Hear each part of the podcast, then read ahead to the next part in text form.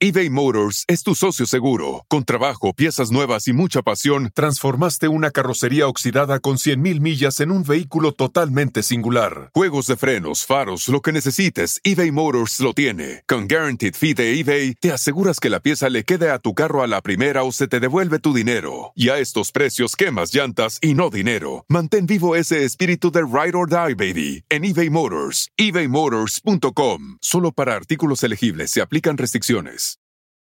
Con Verizon, mantenerte conectado con tus seres queridos es más fácil de lo que crees. Obtén llamadas a Latinoamérica por nuestra cuenta con Globo Choice por tres años con una línea nueva en ciertos planes al Nemer. Después, solo 10 dólares al mes. Elige entre 17 países de Latinoamérica como la República Dominicana, Colombia y Cuba. Visita tu tienda Verizon hoy. Escoge uno de 17 países de Latinoamérica y agrega el plan Globo Choice elegido en un plazo de 30 días tras la activación. El crédito de 10 dólares al mes se aplica por 36 meses. Se aplica en términos adicionales. Se incluye hasta 5 horas al mes al país elegido. Se aplican cargos por exceso de uso.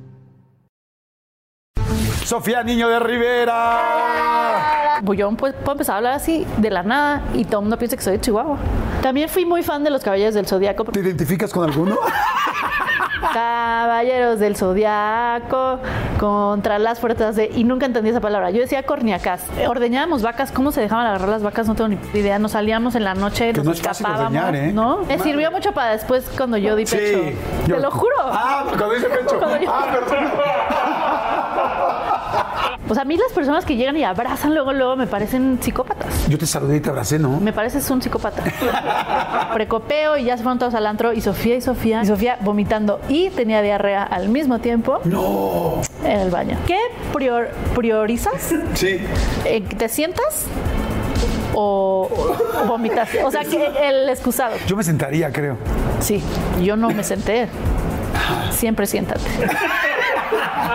Hola, soy Sofía.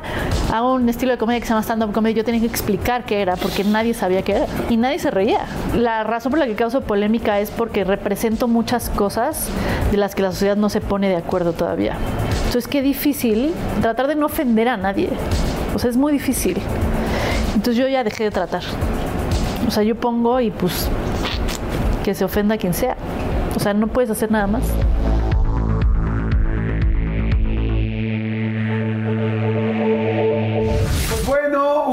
Un episodio más que he esperado mucho. Eh, ¿Por qué? Porque la admiro muchísimo. Yo amo el stand-up, me fascina el stand-up, especialmente el mexicano. Y ella yo creo que es eh, mi stand-upera, no, no creo, es mi stand-upera favorita. Además es la... Una de las primeras mujeres, posiblemente las primeras personas que realmente hizo stand-up en este país, sin contar lo que fueron los monólogos y todo este tipo de cosas que sucedían antes. Eh, la primera persona, creo, de las primeras comediantes en llenar el Auditorio Nacional. Fueron la primera mujer comediante, estoy seguro. Este, la primera persona que tuvo una serie en YouTube. En fin, eh, tiene las primeras en muchas cosas. Pues porque es una chingona y me da mucho gusto que esté aquí. Sofía Niño de Rivera. Aquí tu fan, mi querida Sofía. O sea, pero cuando Daniel vino, ¿qué dijiste de él?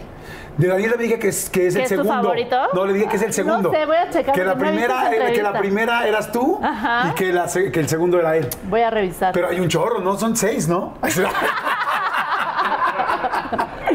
Oye, no, son muchísimos estando pero ya, ¿no? Afortunadamente. Sí, qué bueno. Afortunadamente sí. ¿Cuántos shows tienes en, en plataformas? Tres. Tres. ¿En Amazon?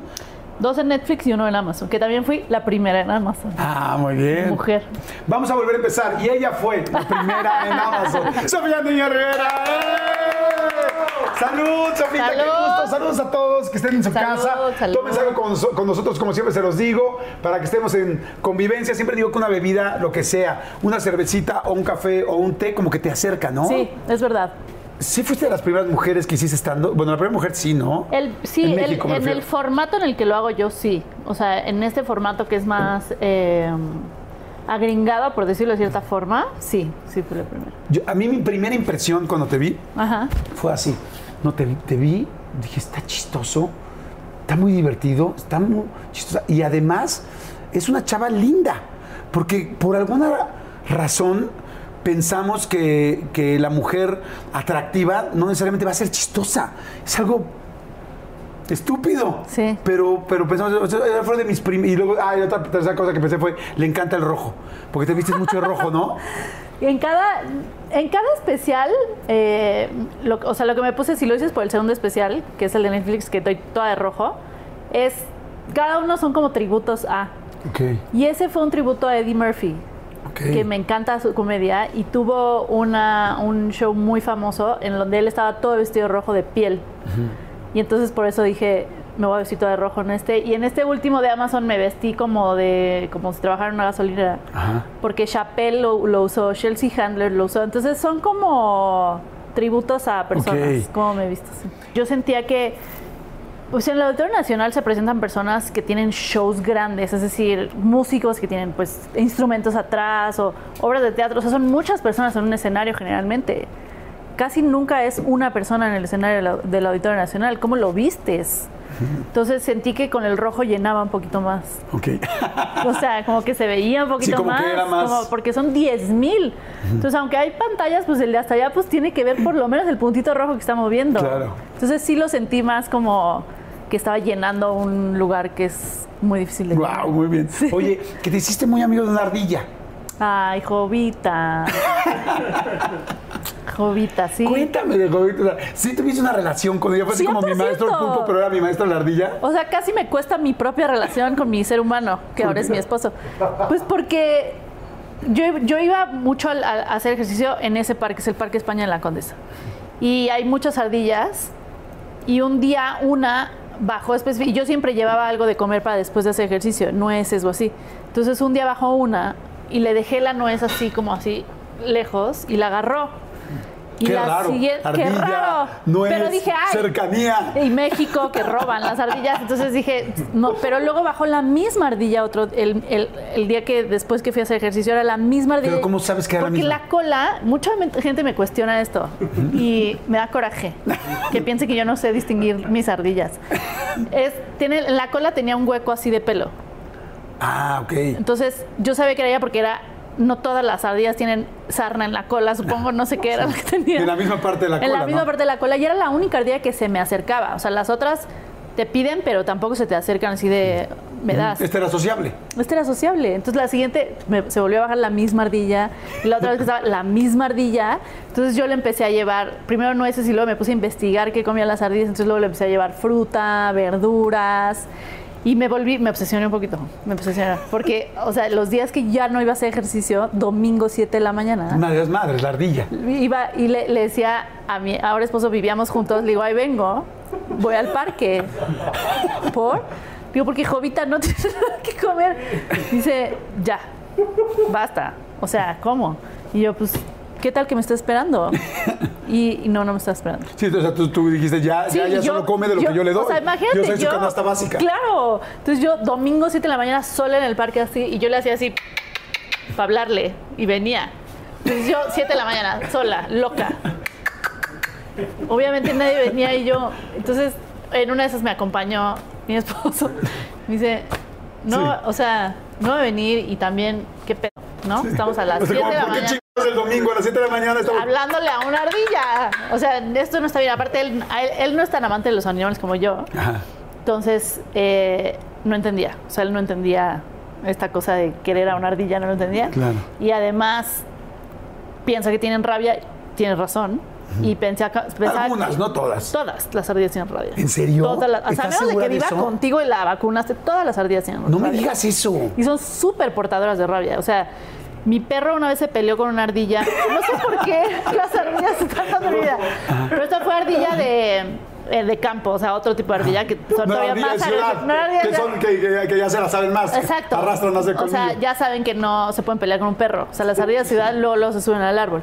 Esta ardilla, las de campo además son más grandotas y más chonchas y tienen más pelo. Se peleó con ella, acabó lleno de pulgas y lo mordió y me dijo el veterinario. Aunque tenga la vacuna contra la rabia de tu perro, se le puede contagiar porque tiene muchísima rabia y si sí, lo, lo vamos... No me dijo lo vamos a tener que matar, pero me dijo, me lo voy a tener que llevar. Y yo así como, ¿a dónde, güey? ¿Quién eres Dios? Sí, exacto. Yo sí. Y estuve dos semanas esperando que mi perro no le empezara a salir espuma de la boca. Y afortunadamente no. Afortunadamente no, pero después le hizo pipí un zorrillo. Podemos hablar de eso después. ¿Le hizo pipí un zorrillo a tu perro? Dos zorrillos. No. ¿A dónde salen ustedes a Es que en pandemia, ¡En nos- pandemia! en pandemia, nos fuimos, mis papás tienen un rancho, entonces nos fuimos al rancho. Y ahí estaba mi perro. Y nunca habíamos estado tanto tiempo ahí. Estuvimos cinco meses en el rancho y nos pasó absolutamente todo.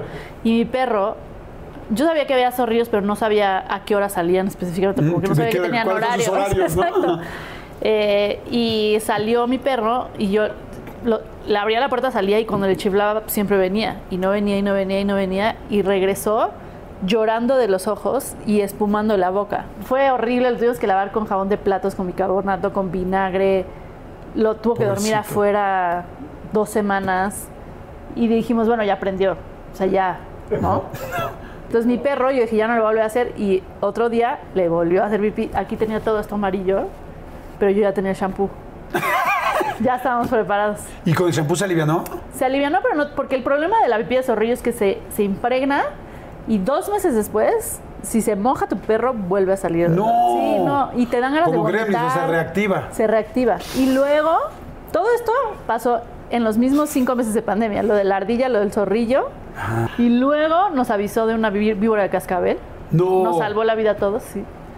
O ¿El sea, estaba perro? ladre y ladre, estaba, el mismo perro estaba ladre y ladre y ladre. Nosotros, ¿qué pedo, qué pedo? Y yo y veía que ladraba bajo un árbol y era una víbora de cascabel. Y ahí nada pendejo, ahí sí no se acercó. Sí, pues sí. Nada, porque pues el pinche Ajá. cascabel. Y entonces mi, mi esposo dice, yo la mato, la voy a matar.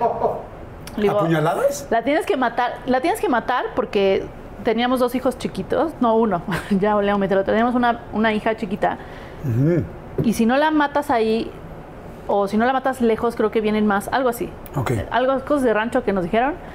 Entonces, Cosas de rancho. que nos dijeron Cosas de rancho que no domino aún. que no domino todavía de las víboras de cascabel. Entonces dijo, yo la mato. Le dije, le dije, ¿cuándo en tu puta vida has matado una víbora de cascabel? No, yo me cago. Llegó el otro que trabaja en el rancho de 150 años, que ya casi no ve, dice, yo la mato. Y yo, o sea, nuestras opciones son mi esposo, que en su puta vida matado una víbora de cascabel, y un señor de 150 años que no ni ve dónde está la víbora de cascabel. ¿Pero escuchaba bien? Pues ya no estaba haciéndole así la víbora. Ah. Nada pendeja, porque ya, dijo, ya me vieron. Sí, dijo. Yeah. Dijo uno sin experiencia y el, o- y el otro ciego. Me callo, no soy pendejo. La- y la, y la- le hacen así para avisarte, o sea, para decirte, estoy aquí, vete. Pero cuando ve que no te está haciendo, yo creo que ya está como, espérense. Entonces estaba, estaba la víbora aquí, había como una bardita y el señor de 150 se sube a la bardita y nos dice, ¿dónde está? Y yo, "Está ahí. ¿Dónde? ¿Dónde? Ahí está, ahí está. Y, yo decía, y entonces mi esposa voltea a ver como, ¿ves? Debí de haber matado yo a la víbora de cascabel. Y no sé cómo chingado le hizo que hace, ah, sí. De una, la mató. ¿Cómo De crees? una. ¿En serio? O sea, sin, sin ver ni nada, la midió. Pues Vamos. no sé si, no sé qué hizo, no sé cómo, no sé si ya tiene como sexto sentido de, no sé. Y ¡fa! la mató y me dijo, la tenemos que ir a aventar hasta hasta allá. Ay, qué interesante eso, qué importante. Porque si igual uno lo mata Ahora, ahí, ahí la yo dejas. sé que algunos de rescatadores de animales o veganos así van a estar como, ¿cómo la matas? No, pero es que ahí estaban Ah, ustedes en riesgo, ¿no? Esa, o sea, sí, exacto. Y si tienes niños chiquitos es como, mira, me vale madres. Sí, estaba muy cerca. Sí. Sí, es y que es de cascabel, o sea, si hubiera sido una culebra, alguna que no Sí. es venenosa, tampoco fue como, bueno, sigamos con él, o sea, sí No, se no siente te- feo, pero sentí que era necesario. Oye, eh, tus papás, eh, tu papá era torero, torero, torero. Mi papá fue novillero y para pasar, digamos que para graduarte, tomas una alternativa, así le llaman, y te pasas a ser torero. La diferencia entre uno y otro es el tamaño y el peso de los toros que toreas. Primero fue clavadista, después fue torero. Ok. Clavadista olímpico. Y este, y te enseñaba a ti, eras así como que iban de vacaciones del clavado y tal, y date la vuelta así. Nunca me enseñó a mí porque desde muy chiquita yo dejé muy claro que a mí eso de estarme aventando en lugares no es lo mío. Pero mi hermano gemelo, tengo un hermano gemelo, él sí ¿Tienes trató. un hermano gemelo? Tengo un hermano gemelo. ¿Cómo crees? Sí. Luis Alberto o Adrián. Adrián. Y son, se, sí hizo su tarea. sí se parecen o no? Nada. ¿Nada? Porque son como O sea, dos- menos que cuates. cua- somos- es que se dice gemelo en el término médico también. O sea, no, el cuate, no sé quién inventó eso. Pero somos cuates. O sea, son como dos partos diferentes. Que lo que dicen que son dos, Dos bolsas bolsitas, distintas. Ajá. ajá. Oye, qué padre. Entonces, Sí. cuando- ¿y quién es más grande tú o él? Yo nací primero, pero toda la infancia nos dijeron, hay dos versiones, la que nace primero puede ser la que es más grande o el, o el que nace después es el que se formó primero, una vez para que no nos peleáramos. Entonces la verdad no sé. pero son 10 minutos Para de que no se diferencia. pelearan. sí, para que no nos peleáramos de quién ¿Qué se más siente tener un cuate? Yo fueron dos cosas, o sea, dos personas que lo tomaron completamente distinto. Yo lo tomé como, nunca en mi puta vida he estado sola y entonces ahora quiero estar sola para siempre. O sea, de necesito mi espacio. O sea, desde, desde, desde que soy feto, no he tenido mi espacio. o sea, he estado con Estás alguien. así, con oye, eso. Es como, güey, háganse para allá. Entonces ya soy muy, háganse para allá. Sí. Y él, al Hasta el contrario. útero, hasta el útero tuve que- Exacto, que tuve compartir, chingada. O sea, no mamen. Yo fui la primera que se salió de mi casa también, por lo mismo, yo creo. Y él, al revés, él es más como, vamos a juntarnos todos. Y yo soy más como, no. Entonces, es padre, pero al mismo tiempo también es como, "Ay, háganse para allá. Misma escuela. Misma mis- escuela, no mismo salón porque no nos dejaban. Sí, de hecho, normalmente en las escuelas no los dejan, no ¿no? nos dejaban. Y eh, mismo, no mismos amigos. Bueno, sí, yo, yo me llevaba más con sus amigos que él con las mías. Las mías eran más insoportables. Es cansado tener a alguien idéntico que tú, el mismo cumpleaños, el mismo día. Sí. Es así como de puta, o sea, quería ser un poquito más original yo. Como que no te das cuenta hasta más grande. De chiquitos es padre tener un... Porque nos ponían un pastel a cada quien. Si hubiera sido compartir también el pastel, qué pinche, pero... Y no nos vestían igual ni nada. Pero pues sí tenías un amigo siempre. Como, como cuando eres chiquito siento que eso está padre. ¿De qué eran tus pasteles? O sea, porque dices, ahorita me imaginé perfecto el pastel. Dos pasteles. Uno de un lado y otro del otro. ¿De qué eran? Pues de- ¿Te acuerdas de alguno en específico? No, me acuerdo de colores. O sea, siempre era rosa o azul. ¿Y algún personaje que te gustaba de chiquita? Me gustaba rosita fresita. Ah, y el pastelero bigotón. Es que mi hermana era clavada con Rosita Ah, ¿sí? Fresita. Era y muy de mi tenía las muñequitas que olían. Ajá, y Las las, gomas y la todo, todo Ajá. lo que olía a Rita pues sí. También fui muy fan de los Caballeros del Zodiaco porque mis hermanos veían los Caballeros del Zodiaco, entonces yo veía los Caballeros del Zodiaco. Oye, la, la pregunta así seria, ¿no? ¿Te identificas con alguno? No, eran todos, ahorita que los veo eran todos bastante con facciones bastante femeninas. Eran muy estéticamente muy femeninas. Chance por eso me gustaban. Y era mucho plateado y dorado y. Los Power, ¿no? Los Power no, pero los Caballeros del Zodiaco sí, los Halcones Galácticos, súper fan de los Halcones Galácticos. Eh, ¿cómo ¿Qué llama? fan? ¿Te sabes la entrada? ¿Te Sí. acuerdas? A ver, dime. Espérate. Ay, no me acuerdo de la entrada, pero me acuerdo del que hablaba todo raro. ¿Cuál era? ¿Cómo? No, yo tampoco me acuerdo. Ah, pero los, sí soy- caballeros del zodiaco sí. Caballeros del zodiaco contra las fuerzas de. Y nunca entendí esa palabra. Yo decía corniacas, pero no sé si era así. Que las fuerzas de corniacas, pero estoy segura que eso no existe. Que- pero así lo ¿Quién entendía sabe? En yo. esos mundos podría existir, ¿no? Y ya no me acuerdo. Y Hay los- que ponerlo güey. halcones- Corniacas. A ver, venga, acá, ¿a a ver cuánto estamos? nos lleva, claro. ¿No? Y, la, y la, los halcones galácticos, me acuerdo que al final siempre estaba el niño de cobre, que hacía como la conclusión. y ya, así, niño de cobre, ¿y ahora qué aprendimos? Hablaba bien raro. Qué chingón. Ya. Qué padre es acordarse de las caricaturas que nos Sí, gustaban, ¿no? Entonces ya soy la señora que dice, es que antes las caricaturas sí estaban padres, ahorita ya no. ¿Qué opinas de Pepa? Peppa Pig, Sí. me cae muy bien. ¿Es, te, te- te es agradable? Me es agradable Peppa ¿Te Pig. parece rara que esté de lado? A mí se me Sí. hace ese pedo raro. Sí, una vez fui a un show de Peppa Pig en vivo cuando yo no tenía hijos llevando a mis sobrinos. Salió Peppa Pig y yo sentí que estaba en un concierto de Michael Jackson y yo sentí que iban a empezar a volar pañales, como le aventaban brasieres a Michael Jackson, pero iban a volar pañales, chupones para, o sea, era unos, unos gritos que yo decía, wow, sí es una celebridad Peppa Sí. Pig, o sea, sí es como... Cañón, yo, no, más yo que- no había vivido algo así hasta... De hecho, entre Dora y Pepa traen un pique cabrón. Sí. Cañón, cañón, porque pues las dos están como que muy... Claro, Muy claro. ahí, muy creciendo. Pero Pepa me cae bien porque luego es como medio hater, dice cosas políticamente incorrectas. Sí, sí. Me- me- es más me- cerda. Es más cerda, es más cerda. Sí, sí, sí, sí. Oye, ¿y cómo te llevabas con tus papás? Bueno, dijiste tu papá. Ajá. De, con tu mamá, ¿cómo era, ¿cómo era la relación? Mi mamá era muy ¿Era estricta. señora Hortensia, mamá? ¿Cómo le decías? Le decía señora general, no es cierto, mamá. Le decía mamá, sí, le decía mamá, pero era muy estricta. O sea, en mi casa era muy estricto todo. Y mi mamá, al ser de Chihuahua, gritaba mucho, entonces no sabía si estaba enojada o emocionada. Y es difícil crecer en una casa donde no sabes si están felices o enojados.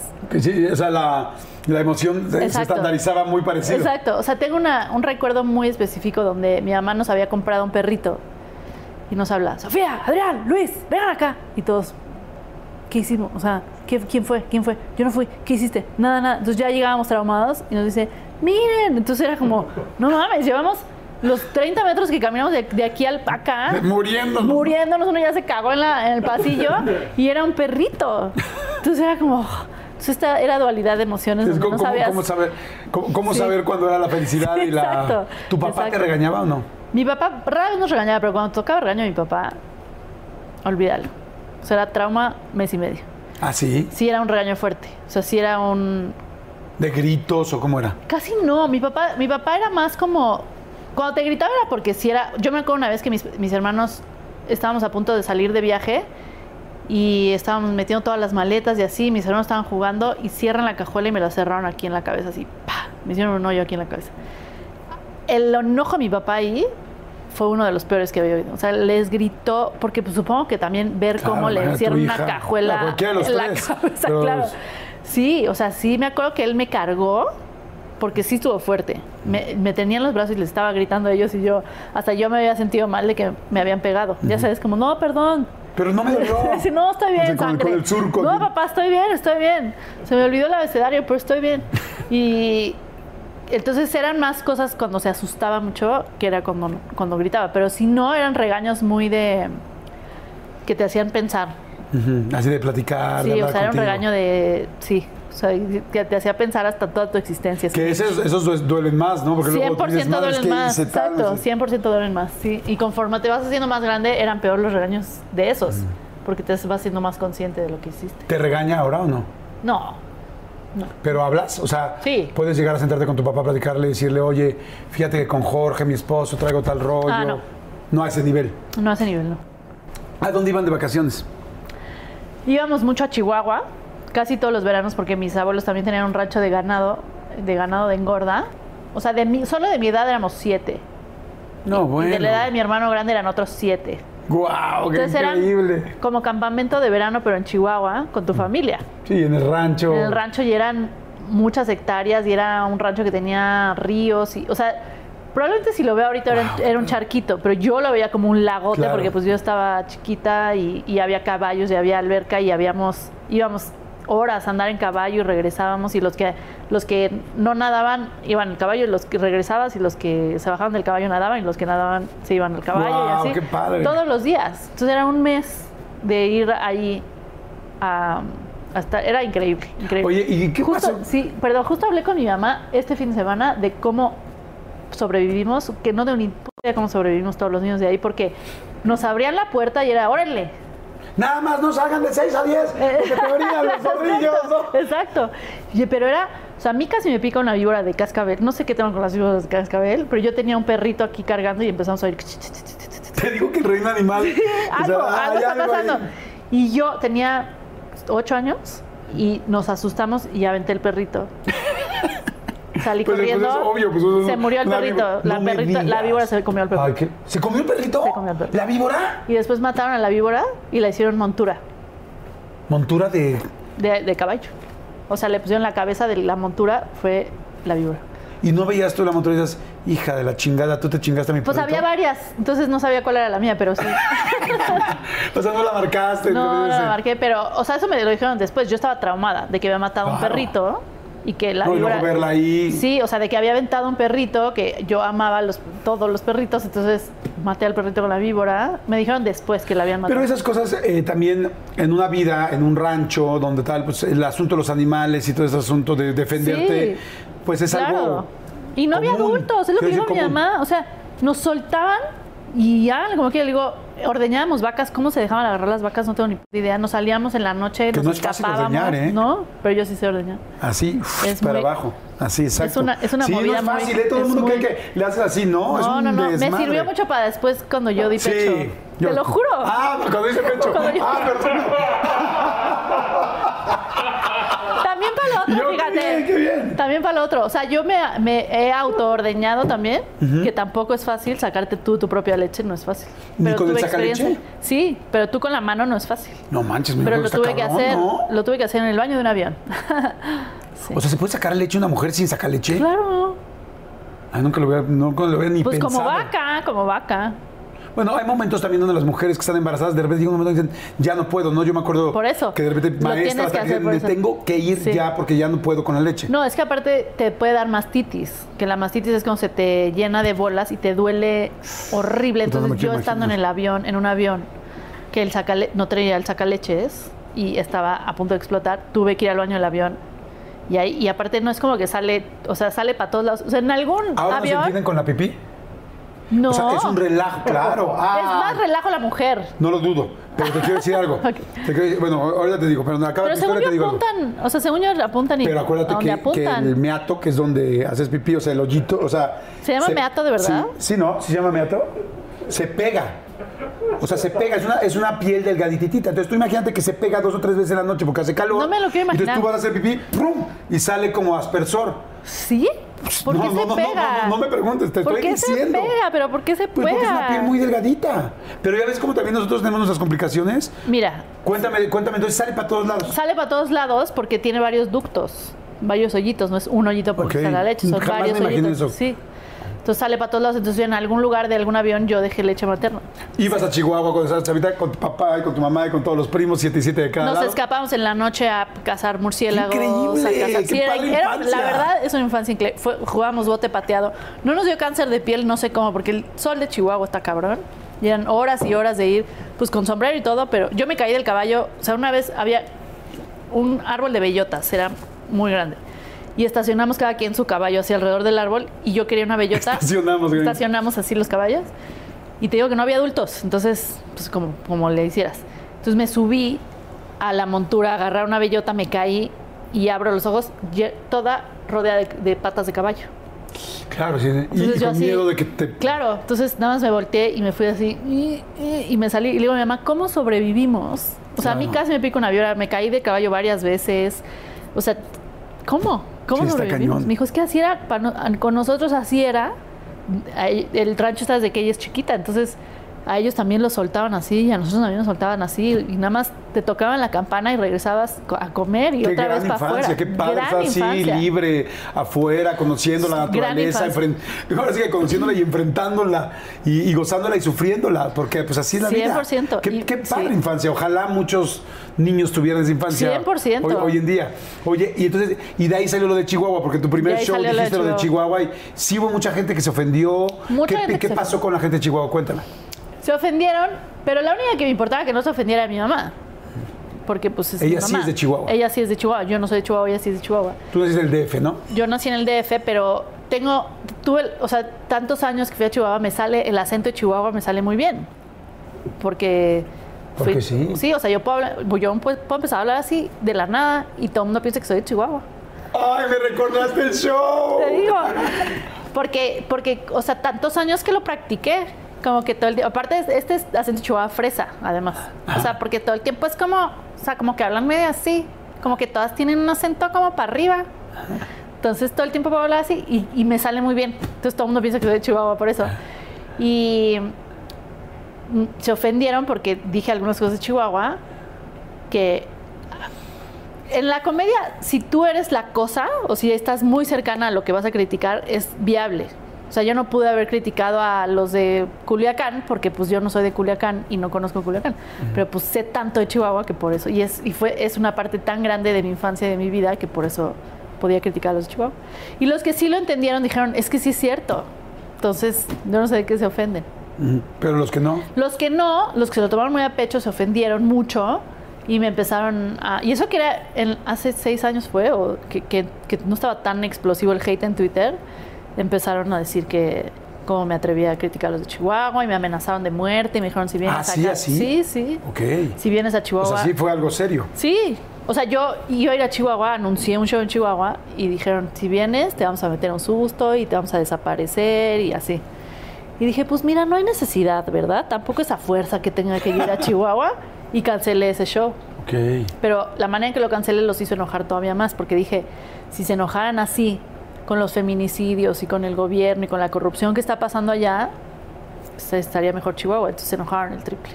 Y, y dime una cosa, eh, ¿regresaste a Chihuahua? ¿Volviste a Fui hacer a un show? Ciudad no? Juárez, nada más. Porque ves que piensan que los de Chihuahua que Ciudad Juárez no es Chihuahua. Y los de Ciudad Juárez piensan que Chi- Chihuahua no es. O sea, no sé qué pleito traen ahí. Fui a Ciudad Juárez, pero sí tuve. No avisé dónde me quedé. No, no avisé ya voy para allá. Y hice broma porque en el stand-up. El chiste es hacer evidente lo evidente. Entonces yo sabía que estaba todo ese problema, entonces me Una vestí. amiga me dio ese consejo. Sí, es que qué, qué sabia tu amiga. Este, salí cu- cubierta como de una espuma. ¿En Toda- serio? Sí, sí. Qué chingón. Se me puse una espuma acá en los brazos, en el cuello, en las piernas.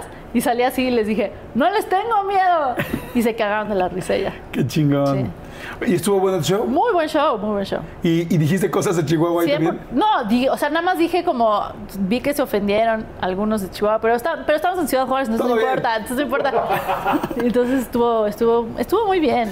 Oye, ha de ser difícil hoy en día hacer comedia, este, porque pues la comedia es tratar de hacer risa o burlarte de cualquier cosa. ¿Es más complicado ahora?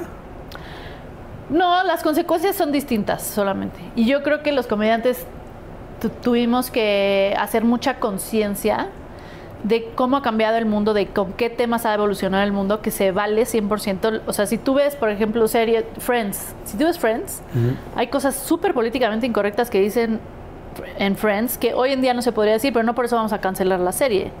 No, lo único que tienes que hacer es evolucionar junto con todos los demás. Entonces, eh, no creo que sea más difícil. Yo lo único que creo que es- tienes que estar consciente de la evolución del mundo y de qué decides tú hablar o no. ¿Hay, hay, hay ahora bromas o chistes o gags o remates que dices, este ya no, este ya no, sí, este ya no? Y se lo digo a mi esposo o a alguien y nos reímos juntos y luego, pero nunca va a ver la luz del día probablemente. Oigan, ay, me acaba de dar muchísima hambre, pero bueno, no, no saben, de repente me entran así esos, esos hambrismos tremendos.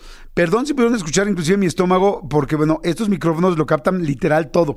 Pero es que estaba pensando en el McCrispy de McDonald's. O sea, ¿ustedes ya lo probaron? No, no, no, no, no. Es que, bueno, si ya lo probaron, seguro me entienden. Es un sándwich de pollo crujiente, jugoso y al mismo tiempo picante.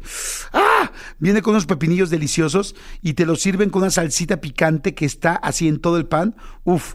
Y si lo pides con un Sprite, no sé por qué, pero se siente que pica todavía más. En serio, qué hambre me dio. Me- Mejor le paro porque si no, no voy a poder seguir con la entrevista de hoy. Ustedes que pueden, disfruten de su McCrispy en McDonald's o pídanlo por el app desde sus teléfonos. Seguimos. Y da miedo subirse a un show ahora, eh, o sea, como, porque también una mujer como tú que tienes una agilidad mental impresionante, me imagino que hay muchas cosas que vas generando también en el show, o sea, hay un guion del show, pero improvisas. Sí. ¿Hay miedo? dices, ay, cabrón. Sí. Mm, No sé si miedo es la palabra, pero hay más cuidado. O sea, sí lo haces como con más... Uy, y, y nada más esperas que nadie lo esté grabando con su celular. Lo cual es casi imposible, ¿no? Es casi imposible. En, hay muchos, en mi show cuidamos mucho eso, porque también está, es horrible que pongan tu trabajo allá afuera como se les dé la gana y es pues, tu trabajo. Entonces, no. Pero hay comediantes de Estados Unidos que les ha- se les ha acabado la carrera porque hicieron un, algún chiste que alguien grabó y subió. Políticamente incorrecto. Eh, ¿Hay alguno, eh, digo, no me lo tienes que mencionar, pero hay algo de lo que te arrepientas que digas, no, ay, sí, la mega regué, esto no estuvo bien, chin, tengo que mejorar en esto, tengo que poner más atención? Eh, no tan fuerte. Probablemente hay algunos que yo diga, chance ese de- lo debía haber eh, hecho el punchline diferente, puede ser. Pero hasta ahorita no me, no me he arrepentido de ninguno. Oye, me regreso a que cuando estabas chiquita, este, ¿cómo era la familia? ¿Eran cariñosos, eran amorosos, eran ¿La familia cuál? Mi tu familia directa, tu mi mamá, mi papá, papá, mi mamá, mamá. hermanos y tú? Sí, somos una familia no muy cariñosa físicamente, o sea, no somos la típica familia que se abraza mucho ni, ni nada.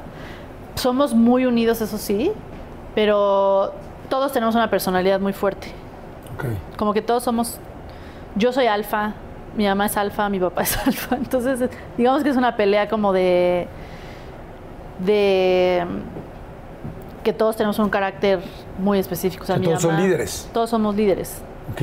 Entonces, las discusiones en la mesa son candentes. Ok. Y cada quien define su punto y no Sí. y tal. Ok. Entonces me dices, no era muy de contacto físico. No, contacto físico ¿Tú no. eres de contacto físico? Porque Daniel Sosa me dijo que no. No. Me dijo, no, Sofía Niño Rivera, es de que llega y pum, te da Sí, un no. golpecito y tal. O te, digo, no dijo te jala el pelo, pero algo así yo me imaginé. Dice, y eso significa te quiero. Sí, o sea, soy conte- si, si ya te Me si siento te mal estoy- porque no me ha dado ni un madrazo. O sea, No, o sea, con mis amigos y así soy muy de hacerle así en la espalda y apretar los brazos, y así, pero un abrazo, muy raro que yo dé un abrazo. con tu esposo sí. Sí, sí. Pero tampoco soy la más cariñosa. Y tu esposo no te dice así como de, ¿tu esposo es cariñoso o no? Mi Capaz que esposo sí, sí, mi esposo sí es. Y él es muy abrazador y así. Sí, sí, sí, ¿Y a ti te gusta eso? Sí, de él sí. Sí, de él sí. O sea, nada más hay de ciertas personas que es raro, ¿no? O sea, a mí las personas que llegan y abrazan luego, luego me parecen psicópatas. Sociópatas. Yo te saludé y te abracé, ¿no? Me pareces un psicópata. me saludaste, me abrazaste y me diste un beso en el cachete. Sí, yo saludo siempre así. Ajá, me parece psicópata de tu parte, psicópata. No, y espérense, estuvo peor, porque la primera vez, hace rato me preguntaron, ¿y qué tanto conoces a Sofía? Y dije, ay, no me acuerdo. Dijo, creo que fui a un show de ella, no sé si ahí nos conocimos, no lo sé, creo que sí. Creo que una vez la entrevisté en el radio. ajá, sí. Ah, en el radio la entrevisté un día. Pero de lo que más me acuerdo de ella es que un día yo venía corriendo en Reforma y de repente la tenía aquí al lado corriendo. Y hola Jordi, hola Sofía, hola, ¿cómo estás? Alta?" Es que ya no sé, ya me habías entrevistado en el radio, entonces Ah. dije, lo tengo que saludar porque va a decir que qué grosera soy. Y entonces veníamos corriendo en Reforma, no sé por qué corríamos, pero... Yo iba con maletas. Ah, sí, iba corriendo con maletas. Y, yo decía, hola. y tú también ibas a otro, no sé a dónde ibas. Sí, no sé, pero... Yo iba al aeropuerto, pero iba a desayunar hotcakes primero. Ok, pero además, corriendo en reforma, y entonces creo que ahí te abracé y te besé. Sí. Discúlpame, No, está bien, mira. no lo hice, con- no lo hice a propósito. No, pero yo entiendo que hay gente que es así Sí, de yo soy así, yo personalidad. soy muy, exacto. muy, muy O sea, la gente que lo hace luego, luego sabes que esa es su naturaleza. O sea, que cuando te abraza, te saluda, te abraza, te da un beso, es como, ah, es, es de esos. Ok. Y yo, no. Es Es de esos. Hay de esos. En pandemia fue lo mejor que me pudo haber pasado que nadie se pudiera abrazar y dar besos. ¿En serio? Lo mejor que me pudo haber pasado. Porque entonces yo ya tenía, una- ya era como todos, ya no era la rara. Ya era como, no, es por COVID. Sí, sí. Y yo con mis hijos soy súper cariñosa. Todo el tiempo los estoy abrazando, les estoy dando besos. ¿Y besuqueando? Sí. O sea, también eres una de esas. Soy una de esas, pero con mis hijos. Ah, ok. Tú eres uno de esos con quien Con, con sea. la, con la chava de reforma, ¿no? Exacto. O sea, es como... Está riquísima la plática, por favor, no le cambien. Seguimos con Sofía Niña de Rivera, está muy rico. Salud. Pero este Gracias por venir. ¿o ¿Por qué le van a cambiar? No, no, porque vamos a un refil. Ah, ya, ok. Es que tú no la has chupado, pero yo sí. Entonces yo necesito el refil, pero este, pero yo tú. no soy tan alcohólica. No, me parece muy bien. Oye, ¿cómo fuiste en la adolescencia, en la universidad? ¿Eras de fiesta, eras de tomar, no eras de tomar? ¿Cómo eras? Era rara porque, o sea, toda, toda mi vida escolar Ajá. fui muy rara porque en primaria era muy flaquita, sigo siendo muy flaquita, pero siempre fui muy flaquita y chaparrita. ¿Eres chaparrita? No Era chaparrita. ¿Pero te estiraste o qué? Sí. Ok. ¿Cuánto mides? Tengo las estrellas en las pompas para, para, Para comprobarlas, para ¿no? comprobar que sí me estiré de repente. Mido unos 70. Ok. pero fui tarde en todo. Todo. todo me salió tarde, todo hice tarde. Entonces, eh, en la primaria no era lo suficientemente nerd como para que me bullearan, pero tampoco era popular como para hacer las populares. Entonces, siempre estuve en el purgatorio social en la escuela. siempre estaba entre que si la bulleamos o no, está fea ¿Sí la o- seguimos o no? bonita. No sabemos bien qué pedo con esta vieja. Entonces, como que de repente me bulleaban, pero luego no. O sea, de repente me llevaba con las populares, pero luego me corrían de su grupito. Entonces, sufrí bastante en la escuela porque no sabía dónde pertenecía. Nunca supe dónde pertenecía. Y era muy de justicia social. Entonces, si molestaban a alguien, yo defendía. Me, era, sigo siendo hipersensible. O sea, todo me, me afectaba mucho. Tengo como. La neurona espejo es la neurona que te hace tener mucha empatía. O sea, si tú ahorita empiezas a llorar, mi neurona espejo me hace sentir que yo soy la que estoy llorando. O sea, que yo también estoy sufriendo. Entonces, eso tenía mucho de chiquita. Tenía, tenía mucha empatía con todos. Entonces, sufría todo el tiempo. Y en mi casa las emociones no eran muy platicadas. Entonces, yo no sabía qué hacer con todo lo que sentía. O sea, yo no tenía la, la facilidad de llegar con mis papás y decirles, estoy sintiendo esto y esto y esto porque era una familia bastante hermética sentimentalmente. Entonces, estaba muy sola en ese sentido. Y una vez desmayé a una maestra sin querer, porque, ¿Por qué? ¿Cómo? porque le enseñé una víbora de plástico, ¿De cascabel también? pero de plástico. Ajá. Yo, mira, y pues yo no sabía que le tenía pavor a las víboras y pensó que era víbora, de verdad, y se desmayó. Entonces me empezaron a molestar de que maté a la maestra. Y yo, no, no la maté a la maestra. Y luego, o sea, cosas así de mi infancia que me, estaba muy ansiosa, pero no sabía por qué. Una vez casi me corren de la escuela, pero yo, por yo parar una pelea, pensaron que yo la había incitado. Ajá. Yo, no, no, yo nada más dije que por favor no se vayan a pelear. O sea, era mucha injusticia alrededor de mi persona. Ok. Hasta las maestras me trataban mal de repente. Y luego en, pre- en secundaria. ¿Era chistosa? No, cero. No, o sea, no En así casa, ocurrente sí. como... No, cero. Súper introvertida, súper penosa. ¿Te daba miedo hablar en público? Sí, ¿Cómo crees? muchísimo. ¿Y O sea, yo tocó- levantar la mano para decir, ay, yo me sé la respuesta, nunca. ¿Nunca te tocó subirte a un escenario en la escuela? en la prepa. pero En me el bajé. Vista Hermosa. En el Vista Hermosa. ¿Qué pasó? Cuéntame. Es prepa de fresas. Soy toda, toda yo soy fresa, nada más para que, por si no estaba claro. No, a mí me quedó clarísimo, a mí siempre sí. me quedó clarísimo. Ya, ya, ya. ok. Este, en el Vista Hermosa, en secundaria era una puberta muy enojada con la- el mundo. Le pegaba a los niños y así. este, era plana de todos lados, entonces no tenía mucho pegue, digamos, porque había otras que se habían desarrollado antes que yo. O sea, a mí, a mí me bajó muy tarde, como hasta los 15, 16. Entonces tardó mi cuerpo en, ah, ya somos mujer, no me había dado cuenta. Oye, ¿tu mamá había hablado, hablado contigo? O sea, ¿sabías lo que Mi iba a mamá pasar me o no? decía, sí, sí sabía que iba a pasar. Y mi mamá me decía, yo tampoco de chiquita, yo tampoco tenía, eres, vas a ser, de grande vas a parecer más chica de tu edad. Y sí, efectivamente, pero cuando tienes 15 años no te importa eso, Claro. te importa que no tienes chichis. Sí, es como ya quiero O sea, es como, ya sentirme quiero que igual me que mis amigas. O sea, yo hasta le mentía a mis amigas que me había bajado, ya. Pero no sabía ni siquiera qué había dicho. No, yo, a mí también yo ya. decía que ya, que ya, ya había tenido relaciones y tampoco. a Eso los siento que es 25 más- seguía, seguía diciendo eso. Eso es más muy de hombre y de normal. mujer, sí, ¿no? sí, Ajá. sí, sí. O sea, yo una vez estaba en, en- de vacaciones con mis amigas y había una alberca y, y había una que le estaba bajando y, y yo veía que se retorcía y yo decía, pues todavía no entendía bien, bien por qué se estaba retorciendo y yo, no mames que duele tanto. Y yo, sí, a mí, a mí también me bajó. Y todo así, yo, sí, sí, ya me bajó, ya me bajó. De hecho, me está bajando ahorita y todos, ah, sí, sí, ya me está bajando ahorita y todos, bueno, ok. Y se meten todas a ver que me meto yo. Y era una época donde no había Tampax y no había esas cosas. Y Y todas no, así no como- te estaba bajando y yo. Yo no sabía que si te bajaba no te podías meter al agua. Y yo, ajá, no, ¿eh? No, no, no, no me bajó. Sí, o sea, ya me había bajado el año pasado. Me bajó el año pasado. Ay, pobre. Ya sé, todo mal, todo mal. Yo me sentía. Y alguien te explicó así a las amigas de mira. No, es cada mes. no, yo creo que todas dijeron, como esta vieja está bien pendeja y está diciendo mentiras, pero pues no le vamos a decir nada, porque les di lástima probablemente. Entonces, este, ya cuando me bajó, yo así de, wow, está increíble. Y luego dije, ¿por qué chingados me bajó? Ya que sabes que estaba, iba a pasar todos los meses por la mayor parte de tu vida. No mames, pero ya entonces me salieron chichis. O sea, de un año a otro me salieron chichis y todo el mundo pensó que me había operado. Y luego se me quitaron. Es muy extraño el cuerpo de la mujer. Y entonces fui un ente muy extraño. Luego me iba, me sentaba yo sola a escribir las canciones de Green Day Ajá. en un cuaderno mientras dibujaba vírgenes incendiándose. No, bueno.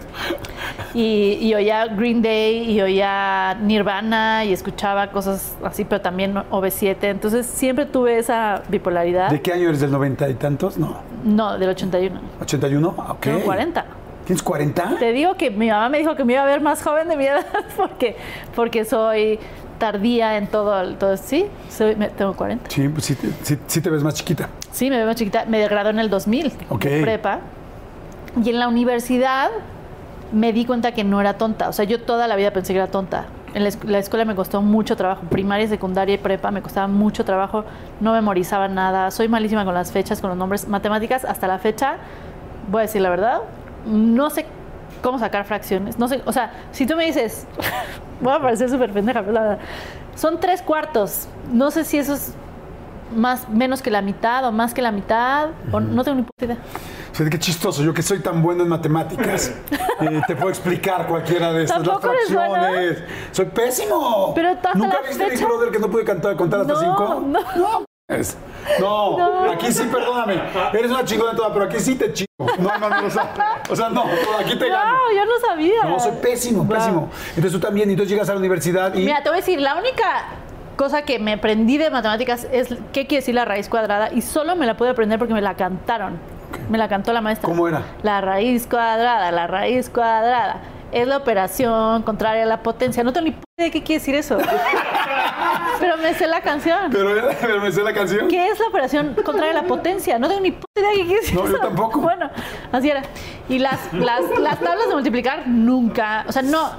Me dice mi mamá que, que una vez en primaria, una maestra, después de conferencia padres y, y maestros, dijo, contó la historia de una niña que ella dibujó una piñata, la maestra dibujó una piñata para explicar matemáticas. Rompió la piñata, o sea, la borró y ahora la dibujó rota y una niña empezó a llorar porque no agarró dulces. Mi mamá se acercó a la maestra después y dijo, "Eh, ¿fue Sofía? Sí, sí fue Sofía. Esa, esa niña era yo. Madres. La que lloraba porque la piñata imaginaria no agarré dulces. Y yo le tenía pavor a las piñatas también porque era muy chiquita y no podía entrar por los pavor, pavor, fobia a las piñatas y o sea, era una niña muy extraña. Entonces tenía poco, y era introvertida. Lo que sé ahora es que era una niña introvertida y nadie me explicó que la- lo- a los introvertidos nos quitan la energía convivir.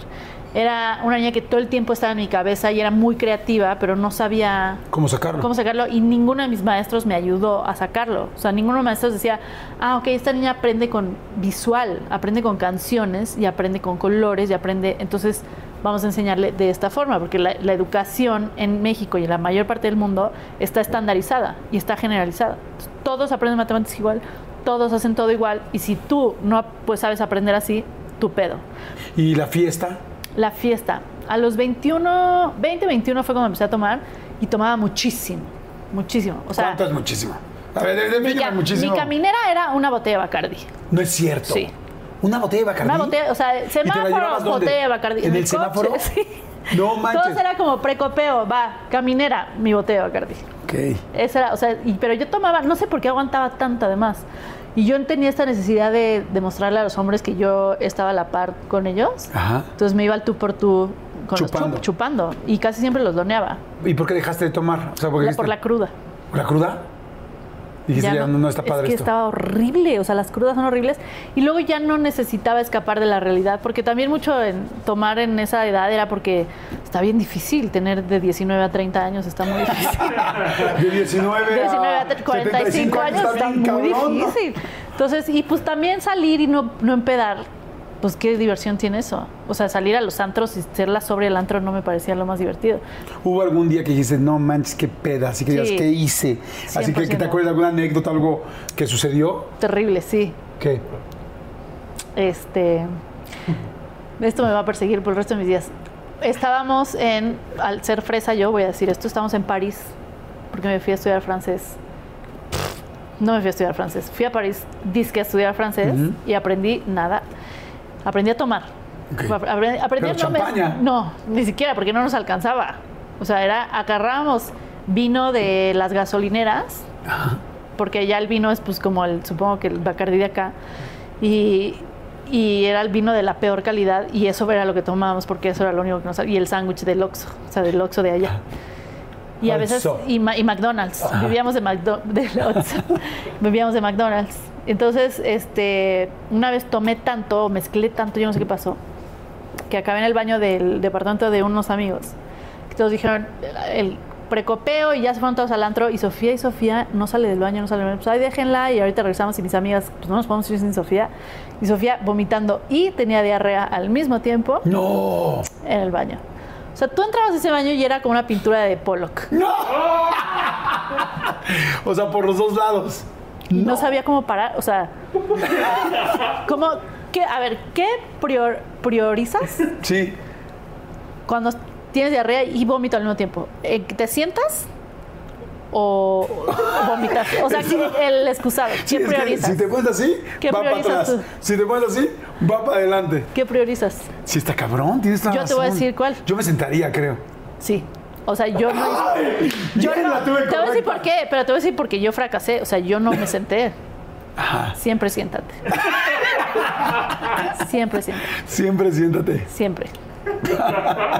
O sea, porque sí, mira, tú siéntate.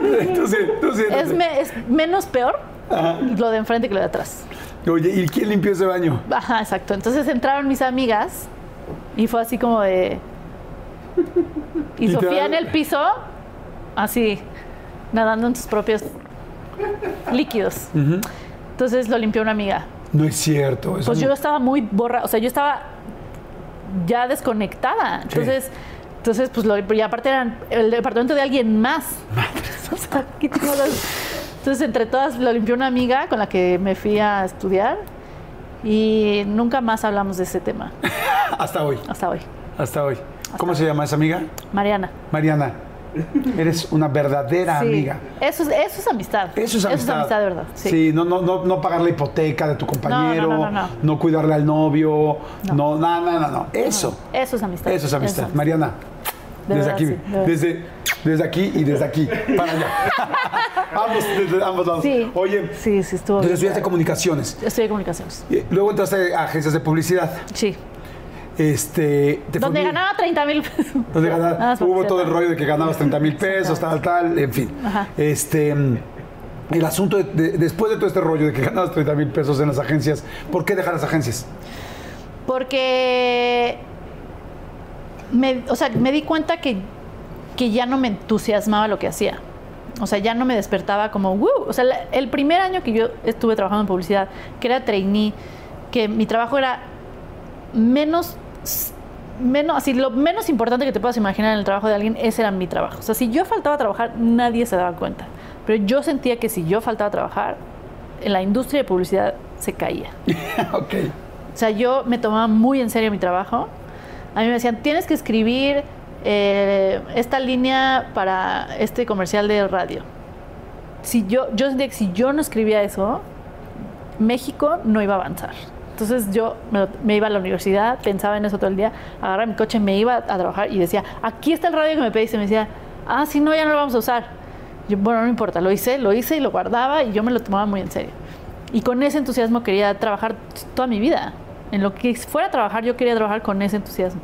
Y yo cuando me sentaba a pelotear, porque así se le llama a las sesiones de trabajo de los creativos en la publicidad, nos sentábamos a pelotear ideas, era mi mejor momento del día. O sea, a mí me decían, a mí me daban un brief, que es lo que te dan las, las marcas. las ajá. dicen, yo quiero comunicar esto y te dan el brief y se lo dan al departamento creativo y te dicen, quiero comunicar que este refresco tiene estas características, pero de manera creativa. Va. Y sentarte a pensar en eso son horas y días de trabajo y me entusiasmaba muchísimo decir, el mejor momento era cuando dices, ¿qué tal que? Y lo dicen mucho así en publicidad, no sé si todavía, pero dicen, siempre dicen, voy a decir una estupidez. Siempre es el primero, lo primero que dices, porque si ya dices la estupidez, tú, tú advertiste. No es que seas estúpida, sino tú ya habías advertido que vas a decir una estupidez. Entonces, Pero voy a que puede generar otra idea. Exacto. Voy a decir una estupidez. ¿Qué tal que vemos a una mujer que entra y agarra y empieza a decir una idea? Si tu jefe o el, al- el que es más creativo que tú en cuanto a La jerarquía. ajá, dice, "Ay, por ahí hay algo, es como, "Ah". entonces eso me entusiasma muchísimo. Y cuando perdí eso dije, a la chingada. Sí, como que al principio era esa adrenalina. Y lo- ¿Hiciste algún entre- comercial muy padre o muy, no, Hice uno que muy lo enla- conocido? O sea, que sepamos cuál fue. No, lo uno que lo enlataron Ajá, de Secretaría de Salud. ajá. Bueno, no lo enlataron, lo, sí lo hicieron, pero no era como yo lo había imaginado. Y luego hice un eslogan, el vivimos para nutrirte de Kellogg's. Ajá. Todos van a decir que no fui yo, pero fui yo. Porque todos en publicidad es como, no fue mi idea, no, no fue, no, yo, cuando yo estaba yo lo dije, entonces es un cagadero. Vivimos para nutrirte. Vivimos para nutrirte. Ese es tuyo. Hice un comercial que al final no salió, pero fue el que vendió toda la idea, que le presenté al cliente, que estoy muy orgullosa de ese comercial, de unas cigüeñas y así. Ajá. Hice uno de Peñafiel, Peñafiel Twist, que era el Peñafiel que tenía limón. El eslogan era fue tu idea, porque decían que todas las personas le ponían limón al Peñafiel. Ajá. Entonces dije, ¿por qué no decimos fue tu idea, Peñafiel Twist? Ese sí es el mío, mío, así 100%. Y Guau, lo- y qué lo vi en un parabús y en un espectacular. Y yo, sí, mamá, mira, yo hice eso. Sí, estaba muy orgullosa. Qué padre, pero es padre ver las Es cosas. muy padre ver tu Porque trabajo no es allá fácil, afuera, O sea, ¿no? ustedes creen una frase, puede ser complicadísimo llegar a ella. Sí. Y sobre todo que funcione, ¿no? Que, ¿Cuál es la frase que funciona? Ok, entonces dejas, ya pierdes esa adrenalina tal. ¿Y en qué momento dices, voy a hacer stand-up? Llevaba un rato eh, escribiendo para una revista de música que se llama La Mosca, que ya no existe. Ya estoy en esa edad donde... La no, conocí, la no conocí. Ajá. Y escribía unas cosas que se llamaban eh, como grupos nuevos, escribía de grupos nuevos. Y mm, el problema era que, o sea, todo empezó porque vi a un güey que se llama Matisyahu Miller, que es un judío hasídico que tocaba, que cantaba reggaetón. No reggaetón, reggae con como una mezcla de reggae y otra cosa. Y lo vi y dije, qué interesante esta persona, porque es judío hasídico. Los judíos hasídicos tienen el sombrerito y los churritos, pero no se dedican como a cantar reggae ni mucho menos. Y lo vi en la tele y dije, qué raro este güey. Y lo investigué y escribí un artículo. Y en mi cabeza dije, esto, este artículo es para el Rolling Stone. O sea, yo este artículo que acabo de escribir. Y lo mandé a Rolling Stone y Rolling Stone me hizo el favor de contestarme y decirme, no, estamos bien ahorita, muchas gracias. Porque obviamente yo no tenía ni puta idea de música, pero pues yo inventé ese artículo. Y lo mandé a la mosca, Pero qué padre que, que confiaste. que dije, pues Claro. mira, lo, lo- lo peor es que te digan que no. Es lo, Claro. lo peor que puede pasar. Y lo seguí moviendo y los de la mosca me lo aceptaron, lo editaron un poco, obviamente. Lo- me lo aceptaron y me dijo, me dijo Hugo García Michel, que era el editor en esa época, me dijo, ¿por qué no sigues escribiendo de grupos de música? Y yo, sí, claro, sí, cómo no. De grupos nuevos, y yo sí. Y como yo no tenía ni idea de música, me sentía una farsante porque cada vez que yo escribía de alguien, tenía que investigar un chingo, porque si era jazz, pues ponte a investigar todo. Y me tardaba muchísimo en hacer los artículos. Yo al mismo tiempo estaba Y trabajando. tienes que documentarte para Sí. poder poner lo que supuestamente sabrías. Exacto. Entonces fui con Hugo y le dije, te tengo que decir la verdad. Soy una farsante. No sé. Soy una farsante. Soy una farsante, no sé de música, pero me gusta mucho escribir. Déjame te hago algo que no sea de música, pero que sea una cosa que se llame estupideces cotidianas. Y que son de cosas de la vida. Órale, va. Entonces, eso sí me divertía. Y ahí nació mi stand-up. Ok. Porque eran cosas co- de observaciones, de comedia. Y tú habías visto mucho stand-up gringo, como me Había al visto mucho stand-up gringo. Me había, mi papá me ponía mucho. Me enseñó el Gila, que es un comediante español. Me enseñaba la tremenda corte. ¿Te tocó la tremenda corte a ti? Yo escuchaba eso. Me gustaba mucho. O sea, como con un estilo de comedia distinto. Y yo no sabía, pero yo ya tenía mi base de stand-up. Y cuando fui a ver stand-up en Estados Unidos, en vivo, dije, yo quiero hacer eso.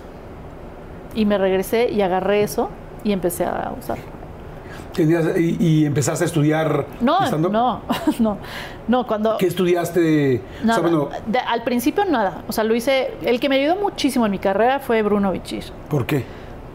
Porque yo cuando estaba estudiando publicidad hice clown al mismo tiempo, un taller de clown en el Foro Shakespeare, ahí conocí a Bruno y a Tommy Watson, que fue mi, mi maestro de clown, Perdón, paréntesis. ¿Eras buena para hacer cara? era muy buena para hacer caras. No haces caras hoy en día. No, no tantas, no, no, pero soy muy buena, soy muy buena haciendo como muy, sí, Sí. soy muy... Yo, yo- yo le decía a Sofía, ustedes van a ver, toda la gente que ha visto los especiales y todo.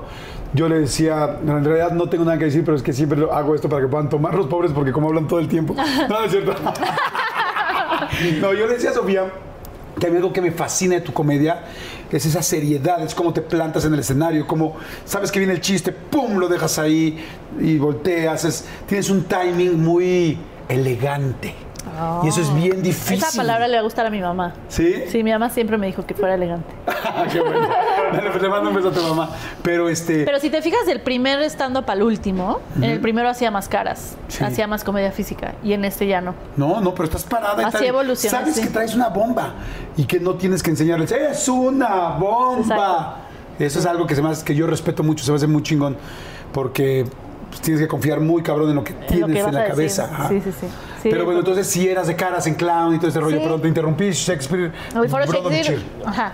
Entonces tomé mi taller de clown y mi, mi personaje de clown era muy bonito, me gustaba mucho. O sea, hasta acabé yendo a hospitales de niños con cáncer con Bruno. Yo hacía mi, mi show y él les leía cuentos. Y mi personaje era un payaso que todo el tiempo estaba mojado. O sea, no importa si no, si, si no estuviera lloviendo afuera, yo, a mí siempre me había llovido. Yo tenía un sombrero que le cosía una esponja y lo metía en un tambo de agua Ah, antes de salir y, y entraba ¿Y no se te manchaba el agua. maquillaje? No, porque no, no tenía maqui- maquillaje, solo en la nariz. Entonces, toda llena, toda mojada, un paraguas que también estaba mojado. Y pues yo entraba luego, luego y se me atoraba. El, el clown, el chiste del clown es que siempre fracasa. Lo que sea que vayas a hacer, nunca lo puedes hacer porque el clown fracasa. Y era lo que más me gustaba. Entonces, yo tenía un paraguas que se me atoraba en la puerta primero y cuando lo desatoraba, mojaba a todo el mundo porque estaba siempre mojado. Y lo medio cerraba y hacía cara como de, ya llegué. Y el chiste de mi clown es que yo iba a cantar pero siempre pasaba algo mal. Entonces estaba a punto de cantar y se me atoraba algo, me, me machucaba el dedo, me enamoraba de alguien del público, se me caía el sombrero, tenía una flor, me acordaba de la flor, la, la olía, le ponía disque perfume así. Y al final, ya que iba a cantar, me daba cuenta que estaba desconectado el micrófono y me iba. Y me encantaba, me encantaba hacer eso. Y ahí conocí a Bruno y ahí conocí el Foro Shakespeare. Entonces cuando decido, cuando regreso a Nueva York, me hago amiga del comediante que fui a ver y le digo, vente a México a hacer show, yo te abro el show. Me dijo, va, y ahí fue cuando renuncié y dediqué un mes a preparar el show que le iba a abrir a, esta, a este comediante. Y hablé, hablé con Bruno, le dije, ¿me dejas usar este escenario que es un escenario que ahora ya usaban en el Foro Shakespeare, pero antes no lo usaban, donde hacíamos nuestros shows de clown y era una, una salchicha así con sillas, que habían 20 personas, un escenario súper chiquito y ya. Entonces el poli de la entrada del Foro Shakespeare sentaba a las personas que iban a ver la obra principal, ¿Cuál era? Pues iban a ver La Dama de Negro, iban a ver cualquier obra que hubiera estado en For Shakespeare, pero les decía, te tienen que sentar aquí mientras. Entonces yo los secuestraba, básicamente. Y decían, no, chingado, yo voy a ver La Dama de Negro, no la de rojo. Ajá, dice, aquí se tienen que esperar. Exacto. Aquí se tienen que esperar en lo que empieza la otra obra y salía yo. O sea, secuestré a mi público. Los primeros, el primer mes yo secuestraba. No y el poli. Y el poli me y el poli te ayudaba. ayudaba y tú le decías, poli, ayúdeme. Sí. ¿Y le sí. dabas una lana al poli o no? Siempre, o sea, siempre no le daban lana, pero porque a mí tampoco me daban lana. O sea, nadie ganaba en este escenario. Pero era de buen pedo. Era de buen pedo. Nos caíamos muy bien porque pues yo iba al clown y, y- Sí, ya eran cuates. éramos cuates. Entonces le, le decía que me ayudara, sentaba la gente ahí y yo entraba al escenario y todos como, ¿qué chingados va a pasar? Y yo, hola, soy Sofía. Hago un estilo de comedia que se llama stand-up comedy. Yo tenía que explicar qué era porque nadie sabía qué era. Y nadie se reía. Al principio nadie se reía. ¿De qué era la rutina?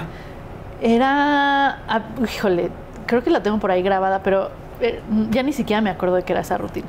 Ok, pero tú hacías la rutina que tú habías escrito, evidentemente, como todo estando pero. Ajá, y yo vivía a cuadra y media del Foro Shakespeare. Entonces yo me iba caminando, hacía mi rutina, me grababa, me regresaba, iba a llorar a mi departamento, viendo mi rutina así de no tengo ni puta lo que está haciendo. Y iba de lunes a lunes. No es cierto. Oye, pero ¿algún día se rieron? Sí, eventualmente se reían. Porque le fui agarrando como la onda. Y yo dejaba mi sombrerito ahí por si alguien quería ponerme sombrero? dinero. Mi sombrero, un sombrero. Por si ¿Y alguien quería ponerme. No. No. No. ¿Nada? O sea, la primera cosa que me dejaron fue una pelotita de hule que sigo guardando, que, tiene el número 12, incienso y dulces.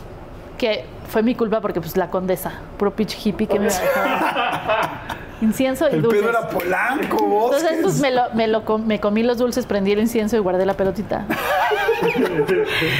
¿Algún día te dieron, si te Sí, dijeron cuando iba mis ¿Cuál fue así un día que te dieron cañón? Una vez dejaron 500 pesos. ¿Quién? Mi papá. ¡No! ¿Tu papá? Y yo, vino mi, papá a ver. vida. Sí, es como, mi hija no va a vivir, no mames, esto está cabrón, porque pues yo renuncié a todo, vendí mi camioneta para, para afortunadamente tener, o sea, nada más quiero que la gente que, yo entiendo que soy privilegiada, o sea, yo sé que soy privilegiada, que nací en una familia privilegiada, pero el, el tema del privilegio es, ¿qué haces donde naces? Porque no escoges donde naces, naces donde naces y qué haces con eso. Y yo entiendo que soy vengo de una familia pri- privilegiada y en una situación privilegiada y lo entiendo perfecto, pero de todas maneras yo quería crear mi propio éxito Claro. sin sentir que tenía unos papás que me podían apoyar o no, sin sentir, o sea, yo vivía sola, quería pagarme mi comida, pagarme Por eso vendiste que- tu camioneta. Por eso vendí mi camioneta, dije, con esto tengo que sobrevivir la renta. Vivía en un departamento muy chiquito ahí en la Condesa y tengo que la comida y lo que sea que tenga que sobrevivir, lo voy a sobrevivir con este dinero. Y Sí, lo haga sabiendo la que quizá puede uno llegar a decirle, oye papá, ¿me ayudas? Oye mamá, ¿me ayudas? Ajá. Pero no queriendo hacerlo. Exacto. Ok.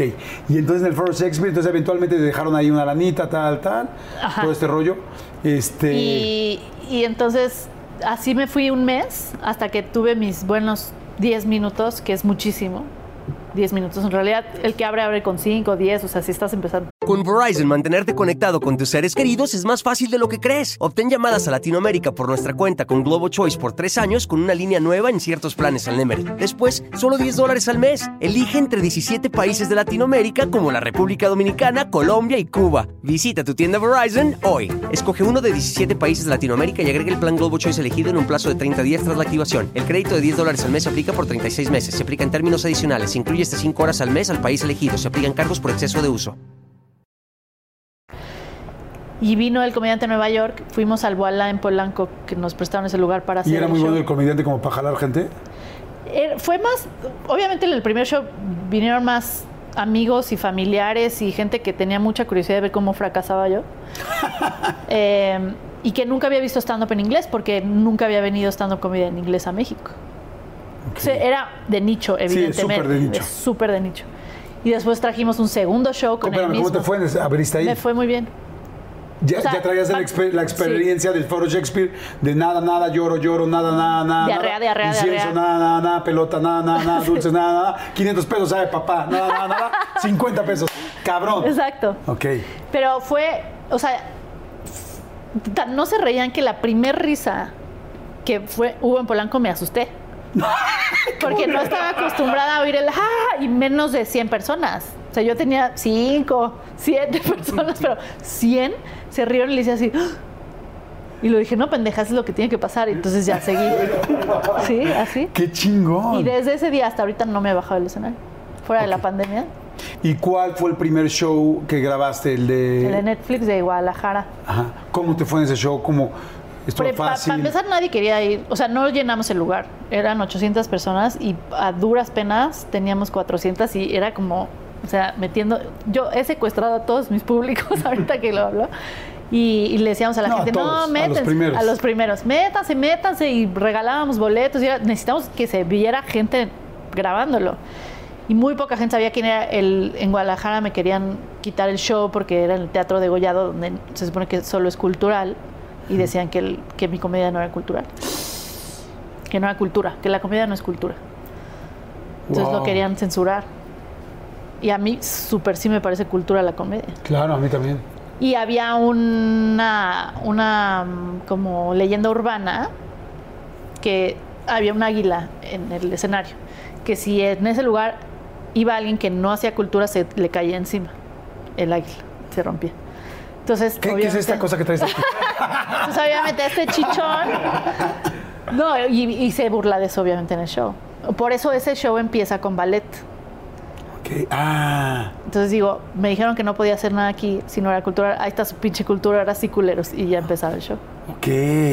Y el águila evidentemente ni se movió. Ni se movió, ni se movió. Disfrutó mucho. Yo la oí ¿Estabas reírse. nerviosa en ese show? Sí, sí. Muy nerviosa. Tan nerviosa que no le di las gracias a mi novio en ese entonces. Ahí fue porque en muchos, eh, en varios de sus shows que vemos en plataformas, mencionas que no le diste las gracias a tu novio. Ahí era tu Ajá. novio Jorge. Era mi novio de cuatro meses. Yo traté de defenderme así de, pues llevábamos cuatro meses. Pero él me ayudó mucho ese show. A meter, sí, sí. Pero estaba tan nerviosa, no sabía ni, no tenía ni puta de nada. Por eso en el Auditorio Nacional y le hice una pancarta gigante y lo humillé en frente de 10 mil personas. Oye, pero espérame, acaba ese show complicado. Te va bien porque evidentemente bien. está muy bueno el show. Sales del show feliz. ¡Ah! No mames, tal, tal. No, cero, cero salí feliz. No. ¿por Uy, qué? no. Sentí que el timing estuvo mal, que lo debí de haber hecho mejor. Era súper, súper crítica conmigo misma, como tú comprenderás. Sabes que yo no veo una sola de las entrevistas. No. O sea, la entrevista es, Es aquí. horrible verte. Yo no veo las entrevistas. No, es horrible verte. La gente se pregunta, ¿me meto a los comentarios a comentarles a todos y agradecerles o a entender lo que están diciendo o a decir aquí me equivoqué, esto lo puedo hacer mejor? O y aquí todo lo que dicen lo pongo en atención, pero no veo las No, entrevistas. es no horrible. puedo. Sí, no. Porque lo único que ves tú es lo malo. Lo que te faltó, lo que debiste haber y ya no puedes hacer nada. Nunca llegas entonces en la noche a ver un programa, un... Ah, y yo el otro día le mandé un mensaje a Sofía y le puse, ay, mira, tuve un día tremendo, grabé todo el día, todo el tiempo necesito reírme. Y la estoy viendo y te mando Sí. una foto, te estoy y viendo. con tu milanesa. Con mi milanesa. ¿Me manda una foto de su milanesa empanizada? Me dice, mire, se me antojó más la milanesa que el, Que el show. que el show. Sí. Oye, y entonces ahí empieza ya a funcionar las cosas. Ahí es como así, pum. Entonces ya más shows privados. Y luego ya tuve que hacer el segundo con menos tiempo. O sea, para el primero tuve cinco años. Para el segundo tuve año y medio. Dos años. Que es más o menos lo que se tarda, te tardas en Uno hacer en una rutina. Sí. Cuando te subes, yo te digo que te veo muy tranquila, tal. ¿Cómo vas soñando? O sea, te lo aprendes de memoria. De repente hay un momento y dices, madre, es que seguía, este, ¿cuánto improvisas? ¿Ves las caras? ¿No ves las caras? Dame una anatomía de estar allá arriba. Steve Martin, el comediante, lo explicó muy bien. Di- es, dice que es muy difícil, o es el- de las cosas más difíciles que tienes que hacer mentalmente, porque estás hablando en presente y pensando en futuro todo el tiempo. Hablando en Y presente. pensando en futuro al mismo tiempo. Entonces, ¿Por qué? No entiendo. porque estás diciendo tu rutina, pero pensando si se oyó algo o no, lo uso o no lo uso, este, de la- ok, que sigue después de este chiste, pero al mismo tiempo estás haciendo tu rutina. Entonces es muy difícil, pero te vas acostumbrando y me aprendo, sí me lo aprendo. Para lo único que tengo buena memoria es para mi show, para todo Ok. lo demás, ¿no? Sabes perfecto lo que va. Nunca te has quedado en No, blackout. sí, claro, por supuesto. Pero pues nadie se lo sabe más que yo. Entonces lo que, lo que hago de repente es como no me acuerdo que sigue, pues voy a lo que me acuerdo y luego regreso Ok. y demás. O luego a veces te olvida y te olvidó y ya no lo dijiste. Y no. sabes, chin, ¿por qué no dije Sí. esta parte? Sí, es horrible. ¿Por qué siempre terminan, y aquí sí hablo en general, los estandoperos? O sea, es una clase así como chiste, ¿por qué nada tal? Y eso fue, y así era mi mamá. Soy Sofía Niño Rivera. O sea, como digo, güey, hay tan buenos chistes todo el tiempo. ¿Por qué chingados no terminan con el mejor? Porque a veces piensas que ese es el mejor y no fue el mejor. Ok. O Ah, sea, y a veces uno, sí. piensa, uno piensa que estás terminando arriba. Y hay veces que ese no fue el mejor. Y no pueden de repente decir, pues ya sé que mi final viene en cuatro minutos, pero ahorita se reyeron cabrón, se rieron puedes. cabrón. Güey, soy Sofía Sí, Niño sí. Rivera, bye. Pero es como las apuestas. A veces no sabes irte arriba. Ok. Te, te, vuelves adicto y dices, chance tengo uno mejor, chance te-". Y no, era el de atrás. Ok. Sí. Oye, y que un- al principio tus shows tenían mucho que ver con tu mamá. Ajá. ¿Por? Pues porque era lo más cercano que tenía a mis traumas. Entonces, tenía temas, o sea, cuando hablo de, no sé si lo, lo dije en el primer show de stand-up de Netflix, que me cortó el pelo, me rapó, ¿sí? Ajá. ¿Fue ese? Ah, bueno, ese trauma yo lo tenía de hace, de mucho, o sea, porque fue trauma, trauma. O sea, de, sí me confundían con niño y me saludaban de mano y eso en prepa es como suicidio social. O sea, el día de la mujer no me dio en rosa. O sea, estuvo grave, estuvo grave. Y me tardé mucho en perdonarla. Y en el momento que lo hice show, se fue. Porque ya no es mío. O sea, ya ¿Nunca habías show. hablado con tu mamá de eso? Sí, pero no. Eh, Ese mismo día le dije, nunca en mi vida te voy a perdonar. Pero no, no. Oye, y cuando salieron te dijo algo de, No. te dice algo de, ay, Sofita, te pasaste, ¿no? No me acuerdo si ese show me dijo, probablemente sí, pero yo hablé con mis papás antes Ah. de empezar mi carrera, antes de subirme al escenario, les dije, no puedo estar pensando arriba si se ofenden o no se ofenden. Todo lo que voy a decir arriba es show, es comedia, es para mi trabajo. Entonces, no, espero no se ofendan. Vámonos, 11 años de carrera. Bueno, yo, yo también en algún momento a mi ex esposa, cuando empezó la carrera, le dije, oye, yo hago así, bromeo en una entrevista y tal, y si de repente te digo, qué bonitos ojos a mi entrevistada, no estoy diciendo que me gusta. Claro, O claro. sea, porque si no, Yo tuve novios que, uno sobre todo, muy machista, muy mexicano, que en algún punto me dijo, yo cuando tenía mi chiste de, de pum, chichis, pum, nalgas, que fue muy famoso chiste, pum, digo, me salieron chichis, entonces pum, chichis, pum, nalgas, pum, puta. y me dijo un día, no quiero que digas ya eso de que eres puta. Porque no quiero que piensen que yo ando con una puta. ¿Y? Pues, ¿me ves casada con él? No. no, me costó trabajo mandarlo a la chingada porque es difícil estando en una relación con alguien que quieres y además teniendo la cultura y la educación que tenemos los mexicanos que te dicen no vayas a decir que eres puta. En algún punto de tu inconsciente dices, pues chance tiene razón, pero eventualmente entré en mis sentidos y lo mandé a la chingada, pero no es fácil en México encontrar hombres que, que puedan tener una relación con una mujer que se para en un escenario, que tiene la seguridad, que tiene la carrera, que, que se mantiene sola, que vive sola, que habla de lo que se le hincha el huevo y que no se va a quedar callada, nada. Se requiere de hombres muy específicos o de parejas muy específicas para poder andar con alguien. ¿Te tratan de ligar en el escenario? Nunca. ¿Nunca? No se atreven. Y si llega uno y dices, güey, acérquense. No, porque tampoco me, gust- me hubiera gustado salir con alguien del público. Ajá. Como que ¿Nunca te has enamorado de un fan, como decía Flans? nunca. Y si has visto así alguno que de repente estás haciendo show y dices, ¡ay, Sí, qué guapo sí, está! sí, ¡Ay, sí. qué guapo! Claro, sí, claro, pero casi siempre vienen acompañados. ¿Y te, y te distrae. No, Tú estás en tu rollo. Sí, o sea, te distrae por el segundo que pasas como, oh, y luego ya. ¿Cómo, cómo es? Como, oh, y luego ya te pasa. Sí. Pero también como mujer, a mí no me gustaba quedarme después de los shows porque generalmente hay alcohol de por medio y no me sentía segura tampoco.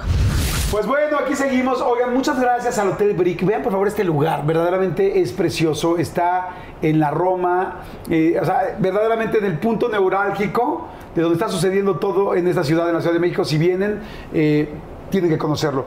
El restaurante, el bar y evidentemente el hotel que está precioso y espero pronto, muy pronto, quedarme aquí un fin de semana porque luego cuando estás en México está complicado. Oye, ahorita me decías que de repente te da mucho nervio. Cuando vino Conan O'Brien, que me fascina, eh, tú le abriste el show que hizo aquí en México, que un amigo mío lo produjo y a mí me dio mucho gusto que estuviera ahí, pero tú abriste el show. Este, te pusiste muy nerviosa antes, ¿no? Me dio un ataque de ansiedad antes. ¿Y a dónde llegaste? Al closet. De mi casa, abajo. Sí, Nosotros real. estamos en el mismo, en el mismo hack, ¿no? No, o sea, me escondía abajo de la ropa. No es cierto. Sí, es real. ¿Cómo? O sea, me dio, ese, esa mañana me fui a hacer ejercicio. Casi siempre cuando tengo días muy importantes, esas mañanas hago ejercicio porque es la única forma que tengo como de sacar estrés y crear endorfinas. Entonces, para el Auditorio Nacional hice ejercicio en la mañana.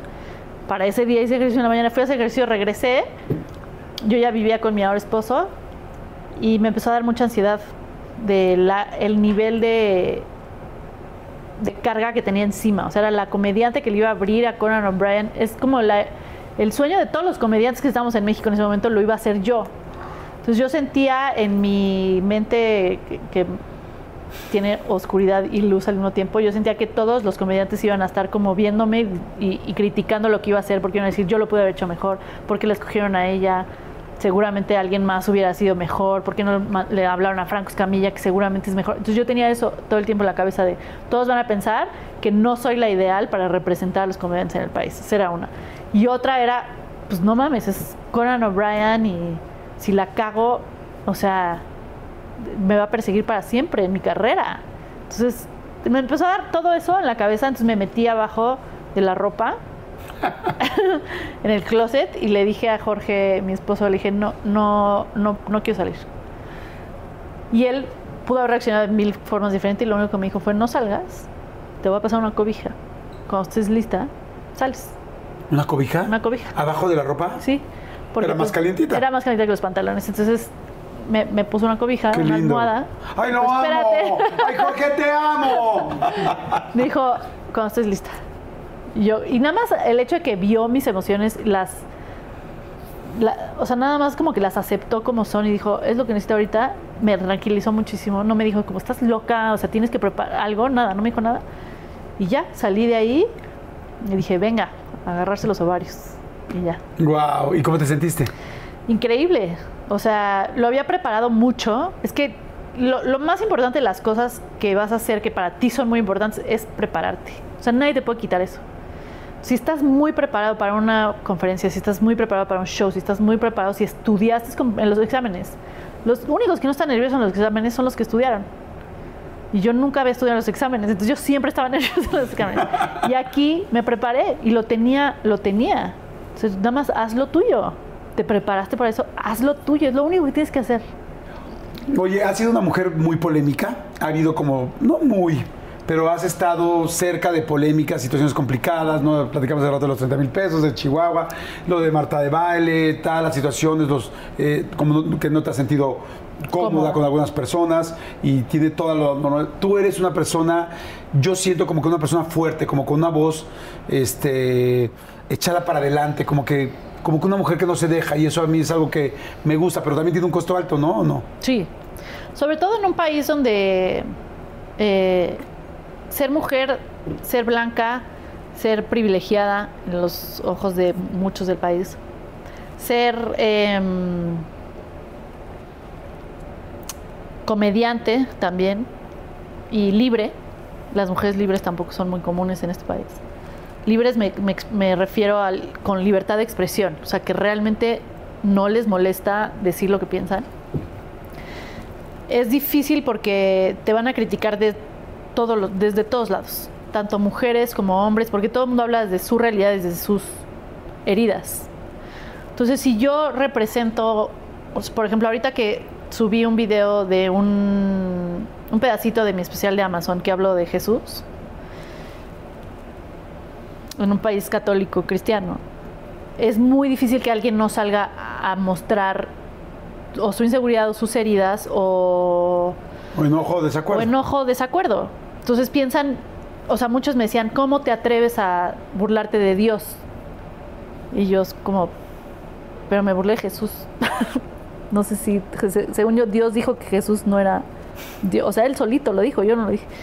Y si yo, yo no les contesto, pero si luego pienso, o sea, dicen, ojalá Dios te dé el don del arrepentimiento. Ojalá no te vayas al infierno. Ojalá todo ese tipo de cosas. Digo, qué difícil vivir en un mundo donde hay tantas diferencias de creencias, de opiniones, tantas em, traumas, tantas heridas, tantas sectas. Para mí son mucho, hay mucho sectismo, mucho, tanto político como religioso, como de todo tipo. Como social. Como social, hay muchísimos miedos que entiendo y, entonces se agarran de otras cosas para sobrevivir. Entonces, qué difícil tratar de... Em, eh, ni siquiera no es que tratar de que no te odie Tom, no, sino que tratar de no ofender a nadie. O sea, es muy difícil. Entonces yo ya dejé de tratar. O sea, yo pongo y pues que se ofenda a quien sea. O sea, no puedes hacer nada más. Yo creo que la razón por la que causo polémica es porque represento muchas cosas de las que la sociedad no se pone de acuerdo todavía en respetar o en aceptar. O sea, represento mujeres fuertes, represento personas privilegiadas, represento eh, seres humanos que piensan diferente, represento libertad, represento falta de moral, por decirlo como me, dicen varios. O sea, represento muchas cosas que a, a, muchas personas les cuesta mucho trabajo dejar ir. O sea, me tiran porque no me maquillo mucho, por ejemplo. ¿Te dicen eso? Claro te deberías o sea, de maquillar un poquito. o sea, es, un, es, un, rango O sea, salgo, salgo sin maquillaje así porque digo, qué hueva que me vean en la calle y que, que se asusten porque sea, como siempre traigo filtro y estoy súper maquillada y me ven y ven la realidad es como, no, pues no mames. O sea, yo creo que yo quiero que la gente vea lo, pues es lo que hay, o sea, es lo que, es lo que hay, para siempre. No puedo hacer nada más, podría hacer una cirugía, pero me da hueva, entonces no quiero. Y me dicen, te deberías de maquillar más por respeto. Mi cara es una falta de respeto para algunos. Y me dicen, te deberías de, eh, por lo menos poner rímel, te deberías de vestir un poquito, siempre. O qué, qué valiente que sale sin maquillaje. Es como, güey, me acabas de decir horrible, una persona horrible que. Sí, ya, es, un, mal, es un comentario muy ofensivo. Ajá, o sea, valientes los bomberos, ¿no? Valientes los policías valientes, pero valiente por salir sin maquillaje. Entonces a mí lo que más me da es tristeza, porque es como qué feo que esa mujer, porque no dicen mujeres, qué feo que esa mujer no tenga la seguridad o la libertad de salir, despertarse y salir de su casa. Y entonces, como dices tú, es como, como no voy a dar, eh, o sea, como no hay cosa que no vaya a decir que no eh, le moleste a tal o cual sector, mejor voy a decir lo que quiero decir. ¿Te, ¿Sí? te censuras o no? No, no, no es que me censure, más bien eh, filtro lo que me parecería una falta de respeto, lo que me parecería que sería con saña, o sea, de mala onda o cosas así. O sea, nada de lo que hago es para lastimar a nadie. Y cuando se arman las polémicas grandes o cuando te han escrito fuerte o hay mucho hate o hay, no solo hate, notas, ¿no? Porque, o trending topics o todo este rollo, ¿cómo reaccionas? O sea, te eres una persona que, te, empodera más o te da para abajo? O, sea, ¿cómo está Sofía Niño Rivera en su casa cuando hay una gran polémica, uno de los problemas que hemos vivido? Depende de mi estado de mental y ánimo en ese momento, porque creo que depende mucho de cómo te agarran. Si me agarran en un buen día donde estoy muy segura de mí misma, donde sé quién soy y no tengo ningún problema, y he, y he dormido bien, comí bien ese día, no me molesta mucho porque veo de, dónde viene. O sea, siempre lo, lo, que primero que hago siempre es ver si sí la cagué. Si hay algo, si algo polémico, digo, a ver, ¿la cagaste o no la cagaste? Porque si sí la cagué, pues chance sí la cagué, tengo que decir como, güey, la cagué. Pero si es algo como lo de los 30 mil pesos, por ejemplo, digo, o sea, me están criticando porque quería superarme como persona y como profesional y porque yo nunca dije mi miserable sueldo de 30 mil pesos, yo nunca dije que es un sueldito asqueroso, nunca dije lo que hicieron los medios, que fue transgiversar todas mis palabras para hacer clickbait, porque es muy fácil poner. Sofía Rivera dice que el sueldito de 30 mil pesos no le alcanzaba para nada. Y, si ven toda la entrevista, yo lo que digo es, publicidad está mal pagada. Yo llevaba siete años en publicidad, en un nivel, o sea, yo tengo una, tenía universidad, tenía años de experiencia en el trabajo y para que yo ganara más de 30 mil pesos a mis 28 años, hubiera tenido que pasar otros 7 años. Entonces, si yo quiero tener una familia, o si yo quiero tener un departamento más grande, o si yo quiero tener más cosas, pues quería ganar más dinero. Y además me fui a ganar menos dinero, porque renuncié y empecé a ganar cero. Pero prefería eso a seguir en una industria subsidiada que no te paga las horas extras, que no te valora, que no te... Entonces decidí ganar más, más de 30 mil pesos. Entonces todo el mundo empezó como, ¿cómo se atreve a hablar de más dinero cuando en México hay tantas personas que ganan tan poco dinero? Entonces no puedes hablar nunca de dinero porque hay gente que gana menos que tú. También hay gente que gana más que yo. Entonces tampoco... El problema del mexicano y del latino es que no les gusta que la gente se supere. No les gusta que si no vienes de cero, crees algo no les gusta que, y estoy ya hablando de algunos, porque no todos, pero no les gusta que una mujer hable de éxito y decir, sí, soy una chingona. Qué mamona, qué, no qué falta de humildad. La, palabra humildad es muy grande en este país. Si no la tienes, entonces, como digo estas cosas, les molesta. Y entiendo que les moleste, pero eso no quiere decir que no tengo, que no sé la realidad de mi país, que no sé que hay gente que gana menos, que no sé que 30 mil pesos es un sueldo bueno para alguien más. Claro, pero tengo todo el derecho de decir, pero yo quiero ganar más. Y para eso voy a trabajarlo. No dije, voy a ganar más y me voy a saltar un banco. Lo trabajé. El dinero que tengo lo trabajé. Claro. Oye, y este, en la parte familiar, me decías, bueno, te casas con Jorge, tienes dos hijos, este no, no hablas normalmente mucho de tu, de, tu familia, la cuidas mucho en redes, ¿no? Nunca has subido a tus hijos, tengo entendido. Sí, cosa eh, que también es polémico para muchos. Este, ¿Cuál es tu postura? ¿Es como cuidarlos? Es que cuidar, uno cuidarlos, o sea, si a mí me va así, yo no sé quién haya, está fuera de internet, yo no confío 100% en la gente de internet. No sé quién está allá afuera, no sé quién está viendo, no sé quién tiene buenos, buenas intenciones o malas intenciones. Gente hay gente capaz de criticar niños. ¿Por qué voy a exponer eso a, mis hijos? O sea, criticar y ver una foto de un niño y decir, está feo. O sea, pobres niños, ¿por qué los vas a exponer a ese mundo tan rápido? Y son individuos. Y ellos tienen que tener la opción en su vida, en algún momento, de ellos decidir si quieren estar en Internet o no quieren estar en Internet. Yo no tengo por qué escoger eso por ellos. Y, y, además por seguridad. Vivimos en un país muy inseguro. Claro. No voy a exponer a mis hijos a nada de eso. Nunca. ¿Cuánto llevas casada? Eh, casi cuatro años. No pasa nada, Jorge. ¿Todo bien? No, es que me casé y al mes me embaracé. Para este momento que están viendo, tiene cuatro años, ya quién sabe, pero Jorge, mira, se acordó un segundito, pero no, pero casi nada, ¿no? Sí, casi cuatro años. Cuatro, cuatro años. Eres una mujer romántica, eres una mamá, este, bueno, mamá presente, sí. Lo, sí, lo hemos platicado. Sí, soy mamá muy presente, sí. Afortunadamente mi carrera. ¿Cómo eres como mamá? ¿Cómo eres como esposa? ¿Cómo eres como pareja? Soy como mamá, soy eh, muy creativa, o sea, siempre la estoy poniendo, soy de las que ve cosas en Instagram de, si pones bicarbonato con colorante, con crema de afeitar, se hace una pintura de no sé qué y entonces pueden así y soy esa mamá. Y voy y compro el bicarbonato y la crema de afeitar y las dejo pintarse todos y los dejo ensuciar cosas. Y me dice, disfrázate de Spider-Man, voy y me disfrazo de Spider-Man soy... ¿Sí te has disfrazado de Spider-Man? Sí, sí, claro. Y Jorge también. Eh, mi hija está obsesionada con Spider-Man. Entonces quiere que todos nos disfracemos de Spider-Man todo el día. Ella está todo el día disfrazada de Spider-Man. Yo hasta le tengo que poner alarma de me voy a disfrazar, pero cuando suena la alarma me lo quito porque si no. ¿En serio? Sí. Porque si no, no me deja quitarme el disfraz. No manches, ¿en serio? ¿Cuántos años tiene? Tres. Y soy una mamá que sufre de culpa de mamá también.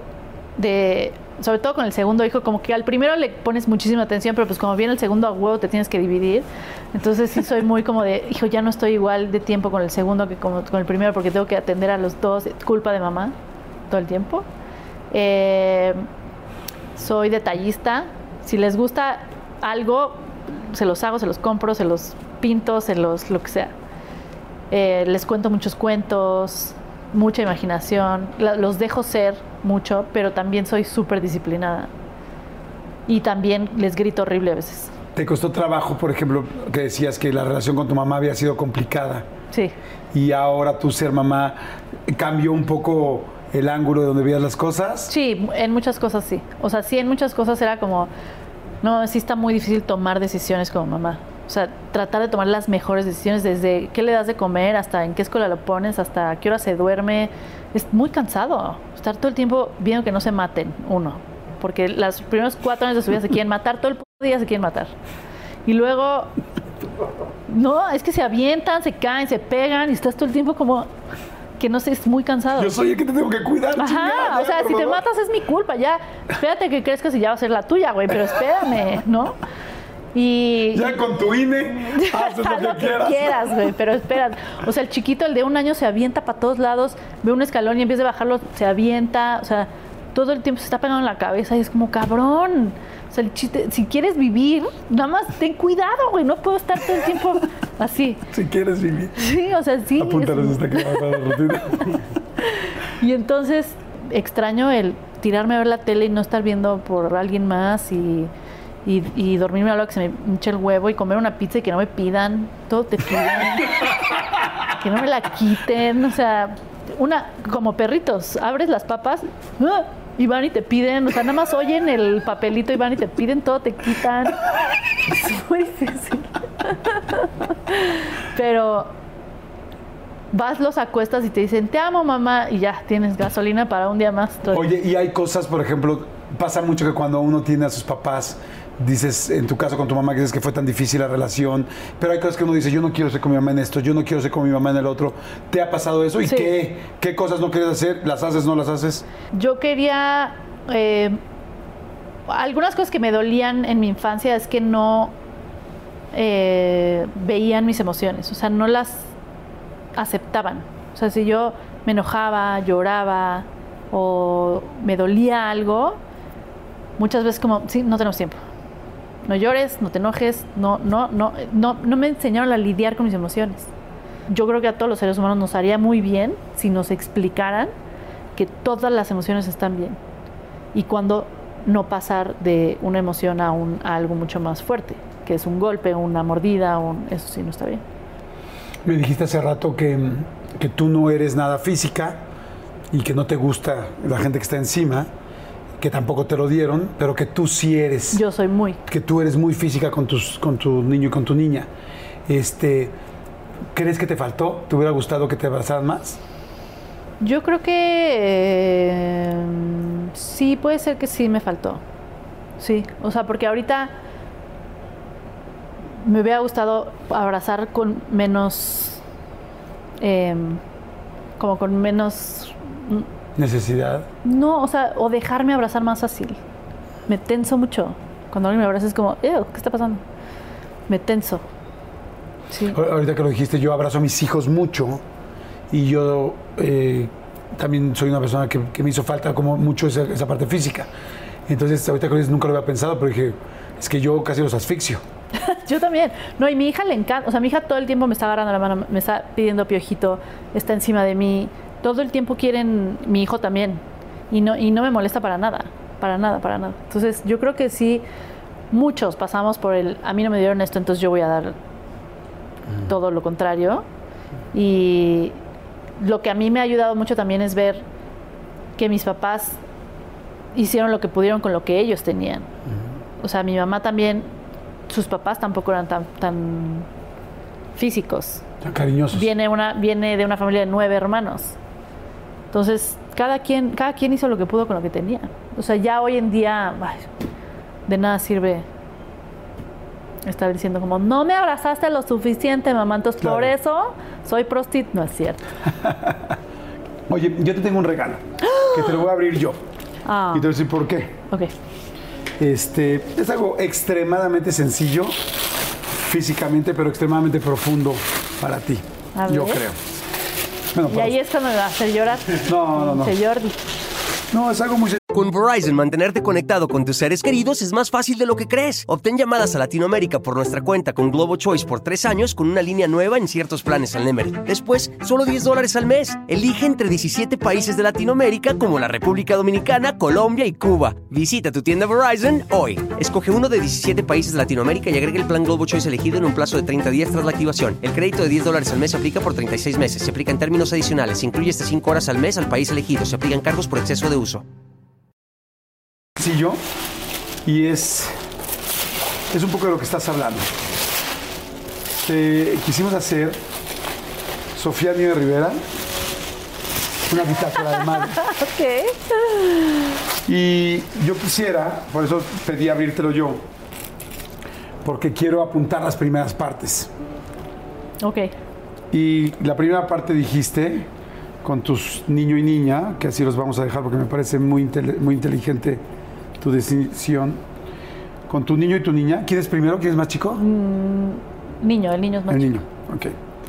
Estaba pensando en no decir el nombre, ¿no? Muy bien. Pero los nombres, los nombres sí, No, sal- no sí salen. ¿Sí? ¿Cómo, Sebas- cómo se llama tu niño? Sebastián Sebastián y Begoña. y Begoña. Ok. El primer punto más importante, me dijiste, fue enseñarles las emociones.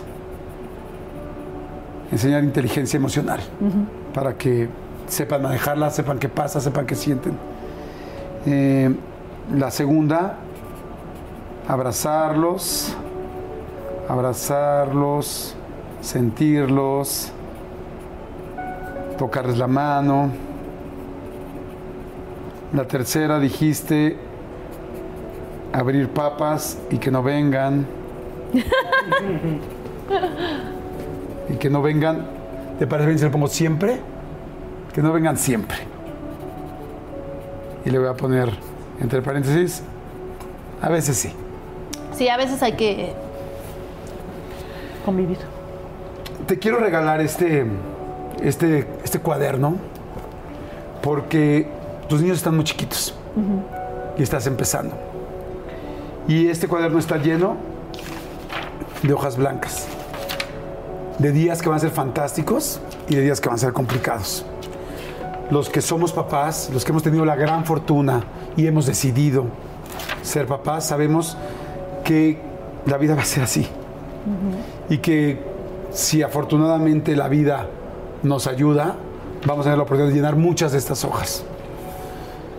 Lamentablemente unos más, otros menos, quizá unos llegan al final del cuaderno y otros lamentablemente no son muchas páginas las que pueden escribir. Pero creo yo que lo lindo de esto y que tiene mucho que ver con tu mamá es que hasta que uno es papá o es mamá, se da cuenta que hay veces que hay una hoja que no sabes cómo fregados llenar. Que no tienes ni idea, porque quizá hay gente que tiene una caligrafía preciosa, pero hay otras personas que quizá nos costó trabajo aprender a escribir. Y que, aunque sea muy claro lo que hay que poner, lamentablemente yo no tengo esas herramientas. Se me hace lindísimo que hayas podido, como mucha gente ha tenido la oportunidad, ir mejorando la relación con tu mamá, pero se me hace más lindo que ahora tú seas la que va a llenar el cuaderno y la que va a llegar a esta bitácora.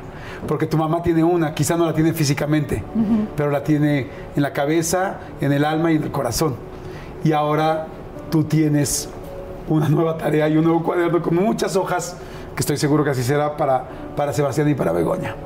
Entonces te la quiero regalar Ay, gracias. para que sea pues un simbolismo un poco Sí. de lo que va a pasar por muchos siguientes años y de muchas hojas donde estoy seguro que vas a tener muchas palomitas para ti, para Jorge y para la linda familia que están haciendo. Y también que te acuerdes que hay hojas que quizá tengas que dejar en blanco o, o materias o asignaturas romper. pendientes o hojas que quieras romper, porque todos los papás y todas las mamás hay hojas que no queremos, Sí. que no sabemos y que estamos hasta el gorro y que la quieres hacer bolita y la avientas. Pero lo más padre de todo esto es que en la medida de que la vida nos dé la posibilidad, tú puedes agarrar y decir, estoy hasta el gorro y Sí. arrancar la hoja, pero el corazón y el amor de una mamá o de un papá, y si la vida nos permite, va a haber otro día para empezar la siguiente. Ay, gracias. De nada, Sofía. Sí, la voy a llenar. Desde la escuela no tenía un cuaderno. ¿Sí? pues este lo escribas o no, de cualquier manera lo vas a llenar. Con pluma y todo. ¿Mandé? Sí, la pluma es, es un Sharpie, es para, para que escribas menos, Para que se quede para siempre, porque el Sharpie sí. para que se quede para siempre. Mil gracias. Al contrario, te deseo mucha suerte, te felicito, te admiro mucho, te respeto mucho, te agradezco mucho este tiempo No, gracias a ti. por estar aquí, de tu gente. Te felicito por, por ser una persona que defiende lo que quiere, que es clara con sus situaciones, que tiene, que, que tiene esos ovarios, como dijiste hace rato, de salir adelante y de defender sus puntos y su, y- y su ángulo de vista en cualquier situación, que a veces puede estar correcto, que a veces no, como con todos, pero eso es algo que admiro todavía más que tu comedia. Muchas felicidades. No, gracias a ti por invitarme y por, por hacer las entrevistas tan amenas, porque luego yo a veces cuando me invitan y me quieren entrevistar digo, pero no, o sea, no soy tan interesante como para que me quieran invitar a un podcast. ¿A quién quiere oír mi historia? Y luego cuando te, te entrevistan bien dices, ah, mira, sí tenía algo que decir. No sabía. Entonces, muchas gracias. No, es un gusto, es un agasajo. Gracias, Sofita linda. ¿Vieron lo incómodo del abrazo? estoy bien, estoy bien. Sí, sí, yo así como de. Ya, ya, ya, ya. Gracias, Sofía, muchas No, gracias. Oigan, y a ustedes muchas gracias por seguir este, las entrevistas, gracias por estar pendientes. Suscríbanse por favor, al canal si creen que a alguien le pueda funcionar, gustar, divertir o simplemente hacer pasar un buen rato este, esta entrevista. Y a toda la gente que nos escucha en los coches, en todo el mundo, este, en las carreteras, que dicen yo mientras hago qué hacer, yo mientras estudio, yo mientras hago mi diseño, yo mientras hago mi proyecto, yo mientras estudio leyes, yo mientras estoy trabajando en una casa o lavando ropa. Gracias, muchas gracias por estar siempre aquí y síganlo compartiendo. Chao, muchas gracias, bye.